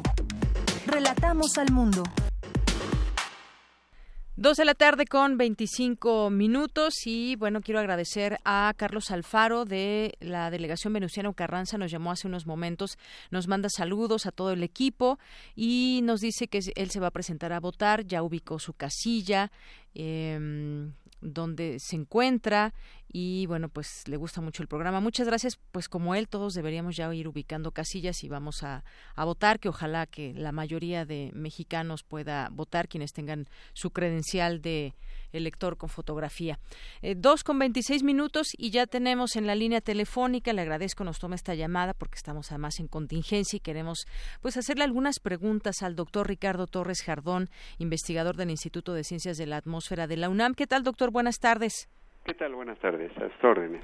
Bueno, pues eh, decía yo que estamos en contingencia y en muchas ocasiones, pues desde el Centro de Ciencias de la Atmósfera nos dan muchas lecciones o por lo menos nos explican también eh, de qué se trata una contingencia, razones y por las cuales también muchas de estas soluciones que ven las autoridades aquí en la ciudad, pues pueden ser desechadas a veces porque no, no están sirviendo realmente. Y hace un año que platicábamos de este tema, decíamos, y el siguiente año, en esta época de calor y con todo el, el el ambiente que tenemos, pues se propicia desafortunadamente que tengamos elevados índices de contaminación en el aire. ¿Qué decía a, todo esto, doctor? Eh, eh, pues sí, eh, desafortunadamente a veces las condiciones meteorológicas a nivel regional, no nada más local, favorecen a que tengamos episodios de este tipo. nosotros revisando la información que tenemos tanto meteorológica como de niveles de calidad del aire, lo que observamos es que ah, eh, por lo menos antier y, el día de ayer eh, están eh, perdurando dos sistemas de alta presión en altura que están evitando que precisamente tengamos una buena dispersión de contaminantes. Eso es eh, básicamente la, la, principal causa de esta situación y, y, pues ahora sí que esperamos que el dios del viento actúe, ¿verdad? Y, y, rápidamente lleve una ventilación de esta situación. Claro, cuando comienza el viento pues sabemos que son buenas noticias porque se empiezan a dispersar estos contaminantes. Y, yo le preguntaría, estas restricciones de circulación vehicular que se activan en una contingencia, en su fase 1 ya empezamos en, en esta ocasión, eh, ¿qué tanto logran bajar los, los altos niveles de ozono? Eh, eh, pueden reducirlo y pueden no reducirlo. Desafortunadamente, la química atmosférica de formación de ozono eh, no depende de una sola medida, sino depende de, de, varias de ellas. Y un problema que se tiene cuando hay altas temperaturas es que uno de los precursores del ozono, que son los compuestos orgánicos volátiles, fácilmente se pueden evaporar y, e integrarse a lo que es la atmósfera y entonces ahí empieza ya una competencia, estoy hablando de problemas de química, una competencia entre todos los compuestos que están en el aire para producir o no generar ozono. Y entonces eh, eh, resulta que bajo condiciones de restricción como las que mencioné, de un sistema de alta presión que restringe el movimiento del aire, eh, pues lleva a que tengamos esta, esta situación. Esperemos que, que en esta ocasión sí funcione la, la restricción de, de, de no circula, ¿Por qué razón? Porque va hacia vehículos, eh, por lo general, ya de cierta edad, cuyos sistemas de control de emisiones no son tan efectivos como los que actualmente los más modernos por así decir entonces esperemos que sí tenga eh, tenga resultado ese ese tipo de control.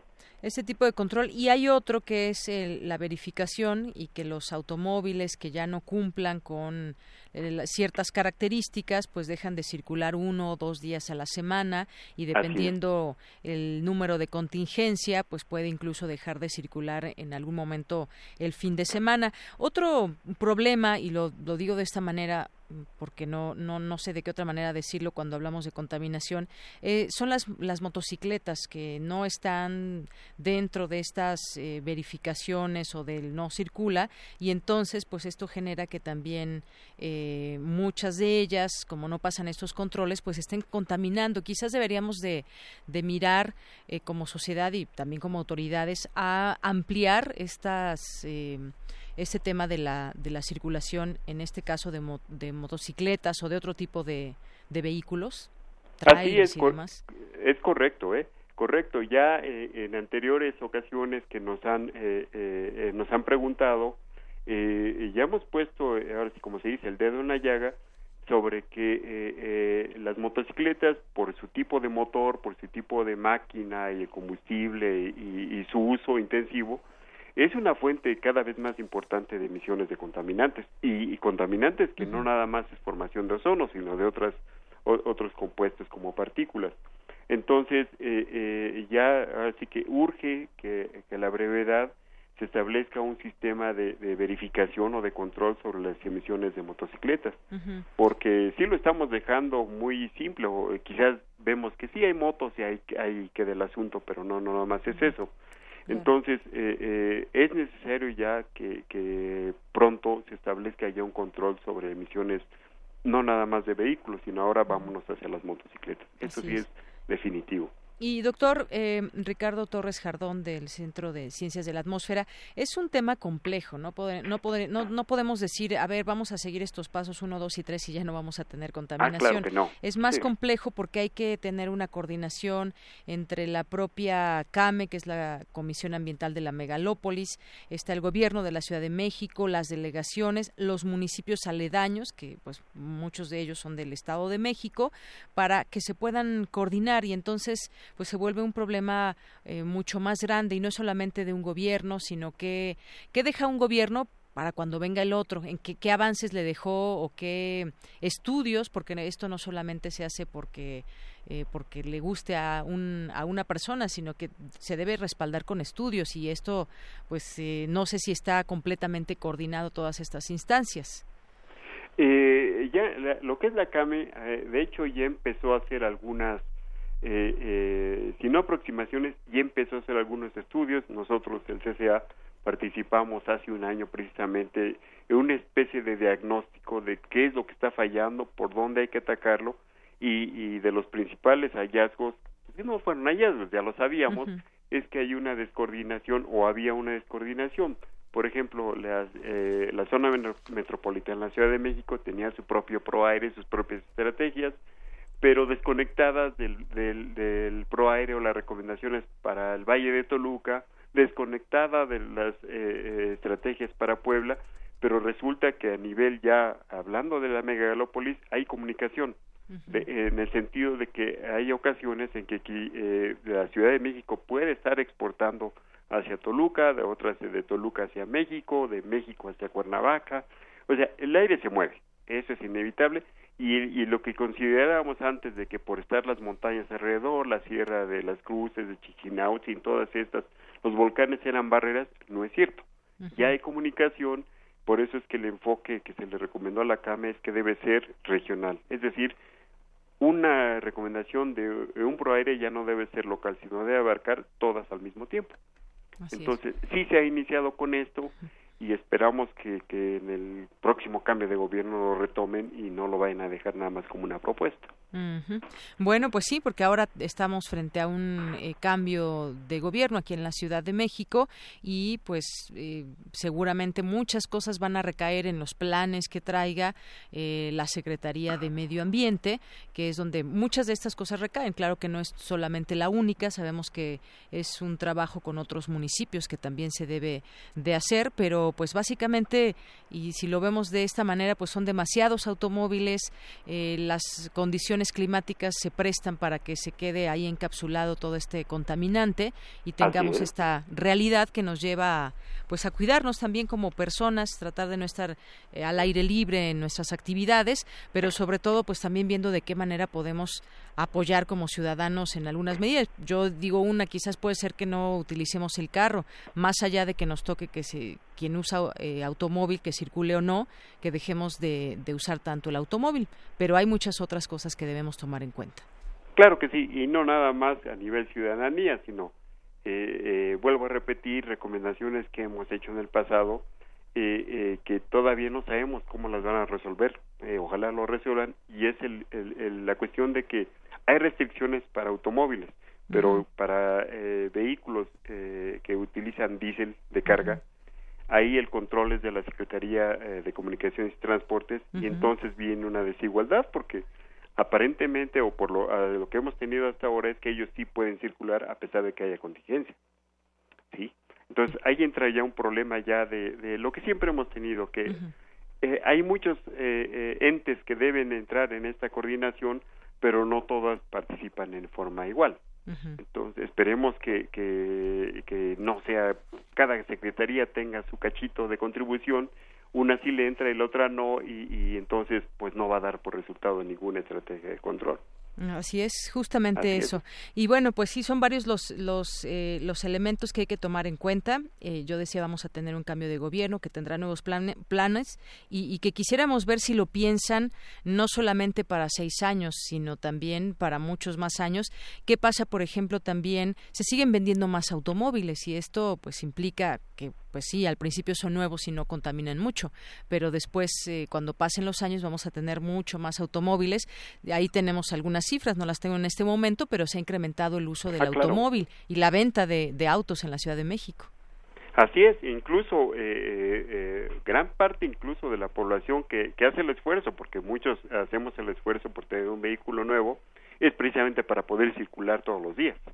y eso no lo podemos negar y, y, el problema que hubo que antes en sábados no podían circular otros más, pues motivó a que otra vez se incrementara esto y, y va a seguir sucediendo mientras no se tenga un transporte eficiente aquí en la Ciudad de México, pues vamos a seguir fomentando el incremento en, en, la flota vehicular. Claro, este tema que usted toca del transporte público, pues es sin duda también muy importante. de pronto desde distintos medios de comunicación decimos usen menos el automóvil, entonces la gente tiene que usar el transporte público y a veces pues no es no funciona de la mejor manera y hay largas esperas y bueno, pues lo que sabemos que existe en la realidad con el transporte público en la ciudad.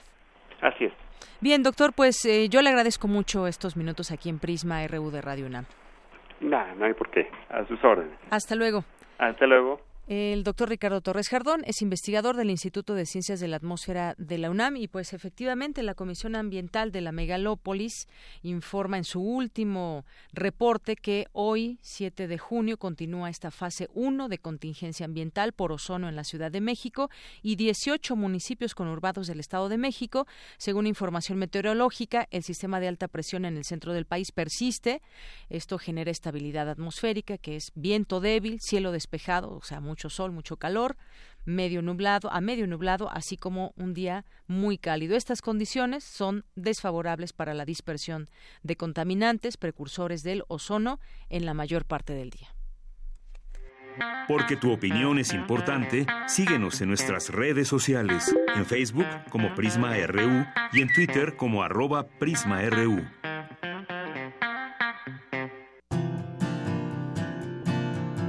Gaceta UNAM.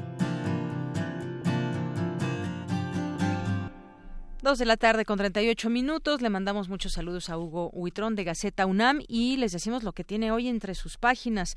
En unos momentos más hablaremos de lo que viene hoy en la portada de Gaceta UNAM. Cinco Arieles a la UNAM los obtuvieron egresados y profesores del CUEC. Así que ahí nada más le dejamos y en un momento más platicaremos de ello con el maestro Carlos Narro. Y eh, hoy en Academia destaca la Gaceta UNAM Espectrómetro para medir eh, trazas de dióxido de nitrógeno, muy sensible, portátil y estable. Dice que eh, el NO2 es un contaminante que disminuye el desarrollo pulmonar, aumenta los síntomas de bronquitis y los daños respiratorios. Este eh, NO2 es el dióxido de nitrógeno y es un contaminante que disminuye el desarrollo pulmonar. Eh, se encuentra en concentraciones ínfimas en el ambiente, por lo que es difícil cuantificarlo. No obstante, cada año los mexicanos respiramos 210 partes por millón, eh, cuando la recomendación de la Organización Mundial de la Salud es de punto cero bueno, pues ahí nos damos una idea de cómo, de lo que estamos respirando. La ventaja de nuestro espectrómetro respecto a los que actualmente se utilizan es la facilidad de uso, pues no es necesario calibrar los espejos para hacer las mediciones. Si quieren más detalles, bueno, pues está en la sección de academia este artículo. En marcha el Laboratorio Nacional de Materia Cuántica es un esfuerzo para acceder a sistemas de alto control cuántico en el que participan físicos teóricos y experimentales de más de una docena de instituciones instituciones nacionales e internacionales. Ahí estuvo presente también el rector Enrique Graue. Urbes, concentradoras de recursos y generadoras de riqueza.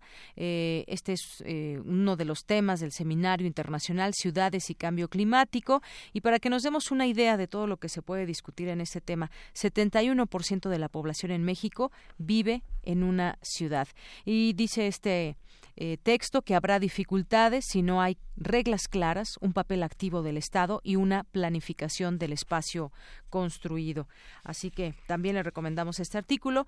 Está este de la eutanasia, morir con dignidad y pues un enfoque interesante porque dice la pobreza es el principal obstáculo para legalizar la eutanasia en México.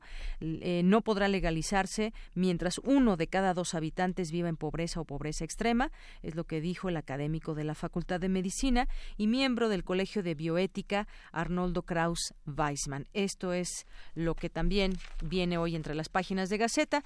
Otro tema más, no hay conexión entre volcanes en erupción. En el mundo hay entre 20 y 50 con actividad eruptiva en forma alternada y es común que dos o más coincidan. Libertad, sinónimo estricto de la autonomía universitaria, dicen académicos, es una reflexión colectiva sobre los movimientos del siglo XX. En comunidad, apoyo en su examen a 187 aspirantes con discapacidad. Refrescos de cola causan desde anemia hasta Alzheimer. Esto y más lo puede encontrar en Gaceta UNAM, eh, también en su página de Internet. Y continuamos.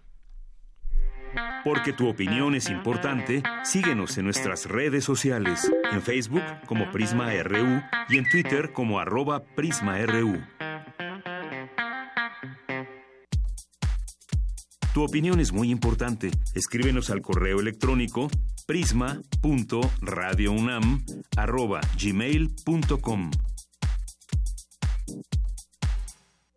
Queremos escuchar tu voz. Nuestro teléfono en cabina es 55 36 43 39.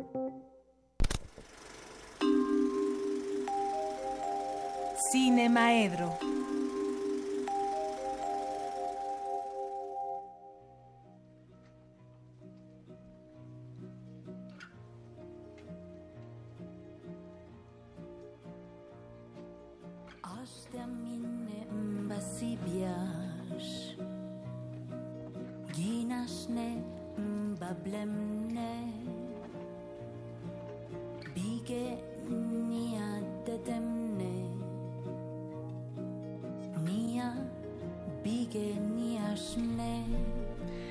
Dos de la tarde con 43 minutos y entramos a esta sección de Cinemaedro. Ya está aquí con nosotros el maestro Carlos Narro, su dirección de difusión cultural de Radio UNAM.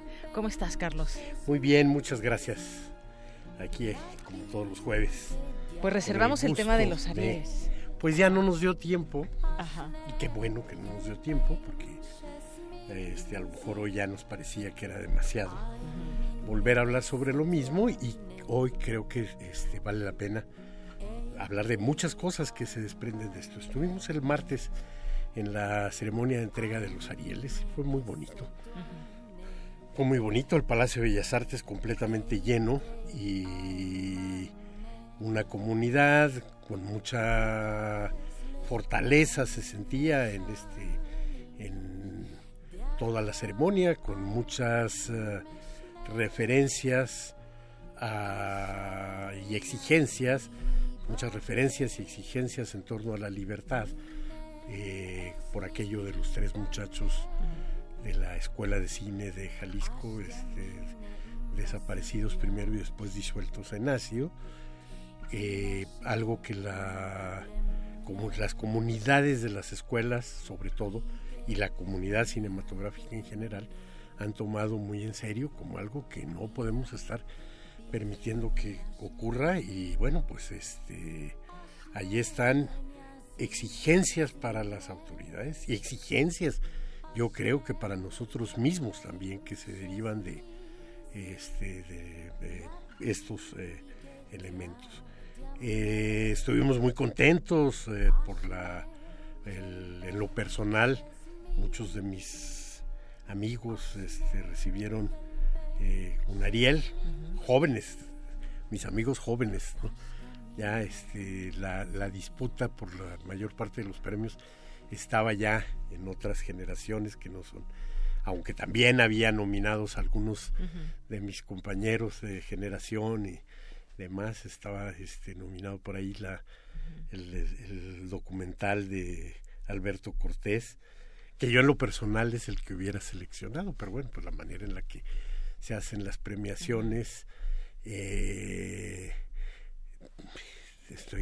impide verdaderamente una discusión sobre las películas a quienes votan, quienes votan lo hacen de manera electrónica, lo hacen sin hablar entre ellos y lo hacen sin pues sí, sin, discutirlo, y, sin, que se tengan intercambiar puntos de vista. La certeza de que vieron las películas. ¿De plano? O sí, sea, de plano. Pueden calificarse sin ver las películas. Bueno, eso, está en el corazón de cada quien. Y permite, bueno, pero también pasa así en los Óscares, ¿no? En los Óscares hay una eh, cantidad grandísima de personas votando. Eh, son más bien los gremios, los premios de los actores los deciden los gremios de los actores. Y pues eh, gana quien hace el mejor cabildeo finalmente, ¿no? ¿Y quién hace el mejor cabildeo en, este, en Hollywood? Pues la empresa más poderosa, la que hace las mejores fiestas, la que puede llevar agua a su molino. Entonces, bueno, pues aquí tenemos una forma. Yo fui, yo fui jurado de los Arieles hace muchos años, en el 90 creo y en el 91, una cosa así. Y ahí era otra forma y también estábamos inconformes. Ahí había una comisión de premiación en la que estábamos eh, cinco, representábamos a las instituciones de cultura, ahí me tocó representar a la UNAM, cinco representaban a las empresas productoras y cinco representaban a los sindicatos. Entonces, bueno, sí, teníamos que, veíamos las películas, incluso las veíamos juntos muchas veces, porque nos este, daban una sala en los estudios Churubusco, nos daban unos horarios y cada película pasaba dos veces. Entonces ahí había que verla, porque era cine 35, no había todas las ventajas de lo digital, y las discutíamos y se armaban buenas discusiones. Y también quedábamos este en desacuerdo, pues, ¿no? Pues de pronto claro. los de las instituciones de cultura siempre sentíamos que el pacto, lo que parecía contradictorio, ¿verdad? El, este, las empresas y los sindicatos se podían poner de acuerdo muy fácilmente. Y entonces de pronto no privaba el criterio de calidad y sí privaba un criterio pues que de alguna manera este era el de la industria. Ilegítimo. Yo, yo, me enojé mucho. Tuve la fortuna de que en, esa en esa comisión compartir con el maestro José Rovirosa la comisión y para entonces un hombre sabio, yo todavía un joven medio este, acelerado, y que me hiciera entender que había otro tipo de razones, pero que son razones también. Y que la calidad era una razón, pues, pero que tenía que pesarse con las otras razones. Y me enseñó además a aprender que no era algo personal y que no debía tomármelo como, este, como personal. En fin, bueno, y es, que de hecho el ir al cine, pues es, eh, puedes ir solo, pero siempre comentas con alguien si te gustó o no la película, contrastas puntos de vista y eso pues yo creo que también debe apremiar en estas decisiones, ¿no? Sí, este, se habló mucho del público, cosa que me pareció que, este, que estaba fuera de lugar, porque en todas estas semanas hemos venido hablando justamente de cómo la manera en la que la distribución, la exhibición de las películas tiene cercado al cine mexicano. Y entonces decía yo, bueno, sí, este, dicen que esto todo lo hacemos por los espectadores, pero en efecto, para empezar, la comisión, la, la, el evento de premiación, el asunto ahí estábamos puros de la comunidad cinematográfica, no estaba el público. Y de pronto nos decían, como, como, nos señalaban a los que estábamos sentados más lejos, como si fuéramos este, fuera de la comunidad y fuéramos el público al que se dirige todo el cine mexicano. Entonces, bueno, pues tampoco eso este, estaba bien. A mí me dio mucho gusto que hubiera tal diversidad de, de proveniencia de las películas, que de pronto hubiera películas completamente independientes como este Oso Polar, o que los documentales estuvieran tratados al mismo nivel que el, este, resto de las películas. Y este, me dio mucho gusto que este, no sé, que mis jóvenes amigos, como te decía, hubieran sacado su Ariel, Andrés Sánchez, me puso verdaderamente contento, este joven músico con, este, con mucha trayectoria y que con ese empezará una cadena de Arieles porque se ha convertido en un gran compositor de música para cine, entonces lo vamos a, a ver ahí compitiendo contra sus amigos de toda la vida estaban ahí, Jacobo Lieberman y Leo Heiblum esperando otro Ariel más en su cadena y ahora se los ganó este, su amigo Andrés, qué bueno, que se vaya repartiendo. Pero en otros premios sí me hubiera gustado, por ejemplo, este como un poquito más de renovación, como que valdría la pena que quienes premian antes de votar de veras vieran las películas y se dieran cuenta del gran trabajo, porque de pronto hay algunos, no quiero este, lastimar a nadie, entonces este, hay algún premio que uno dice, bueno, pues esto se lo dieron por enésima vez a esta persona porque es a la que conocen, ¿no?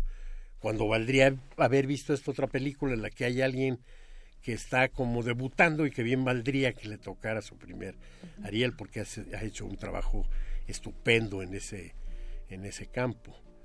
En fin, este fue amplio el reparto de los, de los premios y la ceremonia fue emotiva y fue muy, gozosa por parte de quienes estábamos allá adentro. Sin embargo, ya saliendo y cuando estábamos allí en los propios pasillos, en el propio vestíbulo de Bellas Artes y demás, sí había ahí como unas, un momento en el que, tal y como acostumbramos en nuestro medio cultural, pues se criticaba este como entre dientes, como mascullando por acá, y había alguna molestia, había alguna molestia, y una molestia que no era de unos cuantos, como muchas veces parece, ¿no? o de los que siempre se están quejando de todo. No, no era esa, esa molestia, iba un poquito más allá, porque incluso incluía amigos directos de quienes estaban siendo criticados, que era la propia academia era la propia directiva de la academia.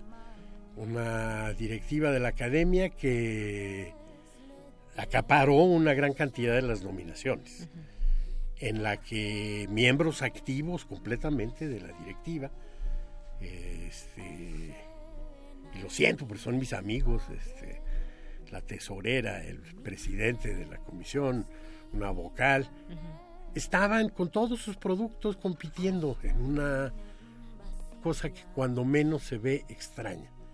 Tan se ve extraña, vamos, que el propio Ernesto Contreras retiró su nominación como mejor director de la película que se llevó la mayor parte de los Arieles, o el número más alto, no, no, la mayor parte, el número más alto, porque Sueño en otro idioma se llevó seis Arieles y tuvo 15 nominaciones.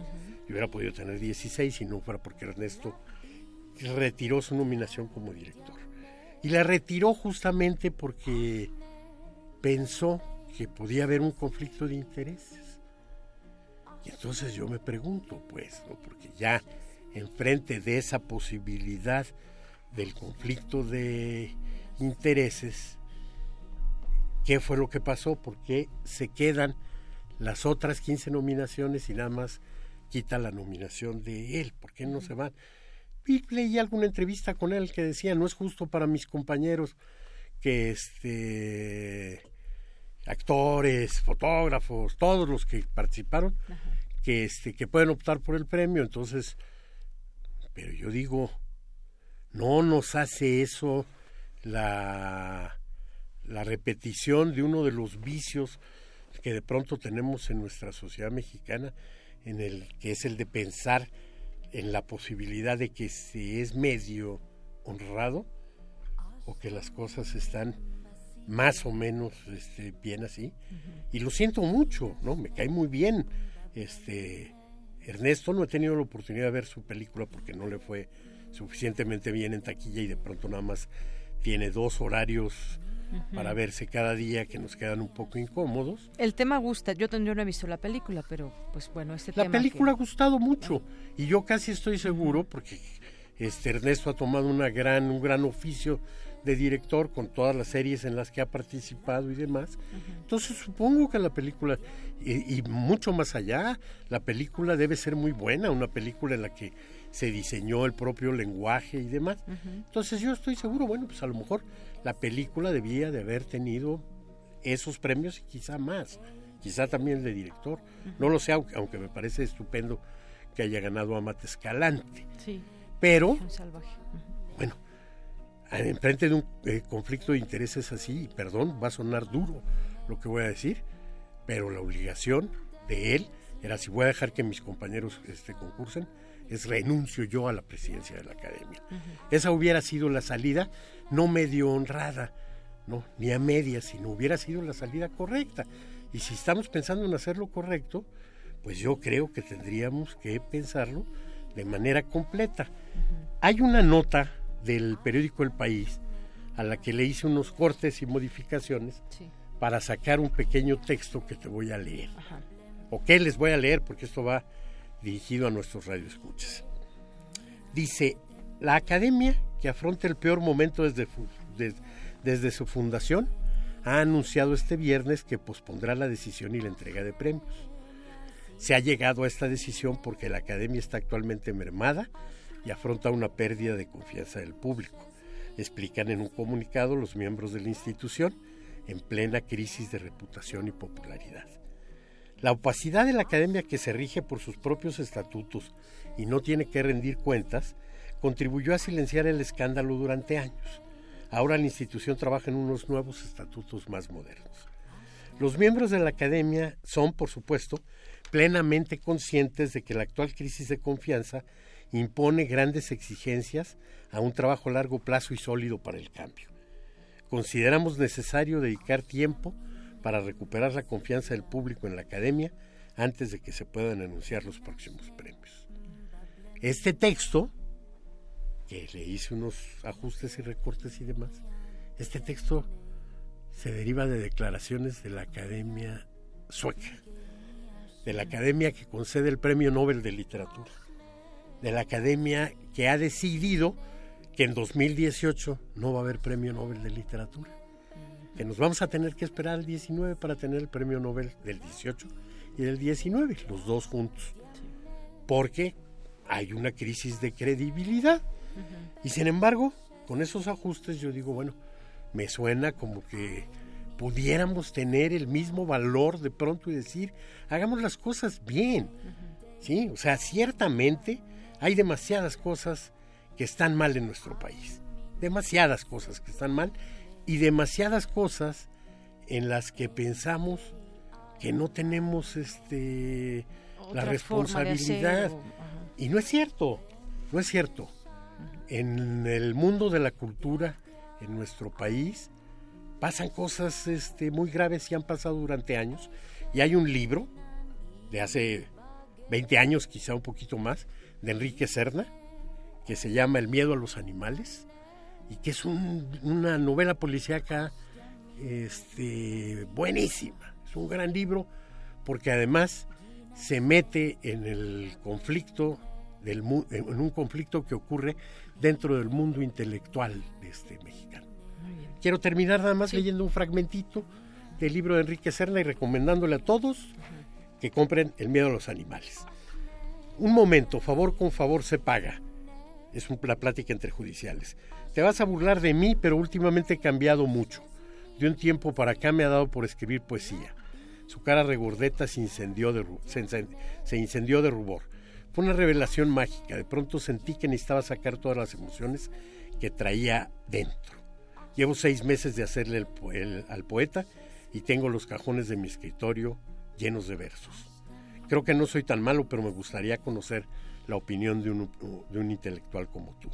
Cepeda sacó de su portafolio un folder con manchas de mole y aceite que contenía sus poesías completas, reunidas bajo el título Cosecha de Otoño.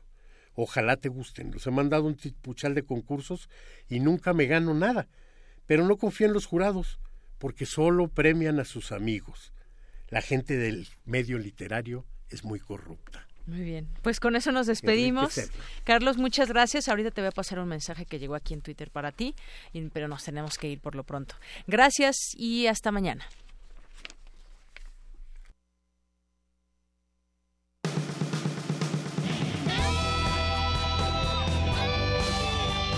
Prisma RU. Relatamos al mundo.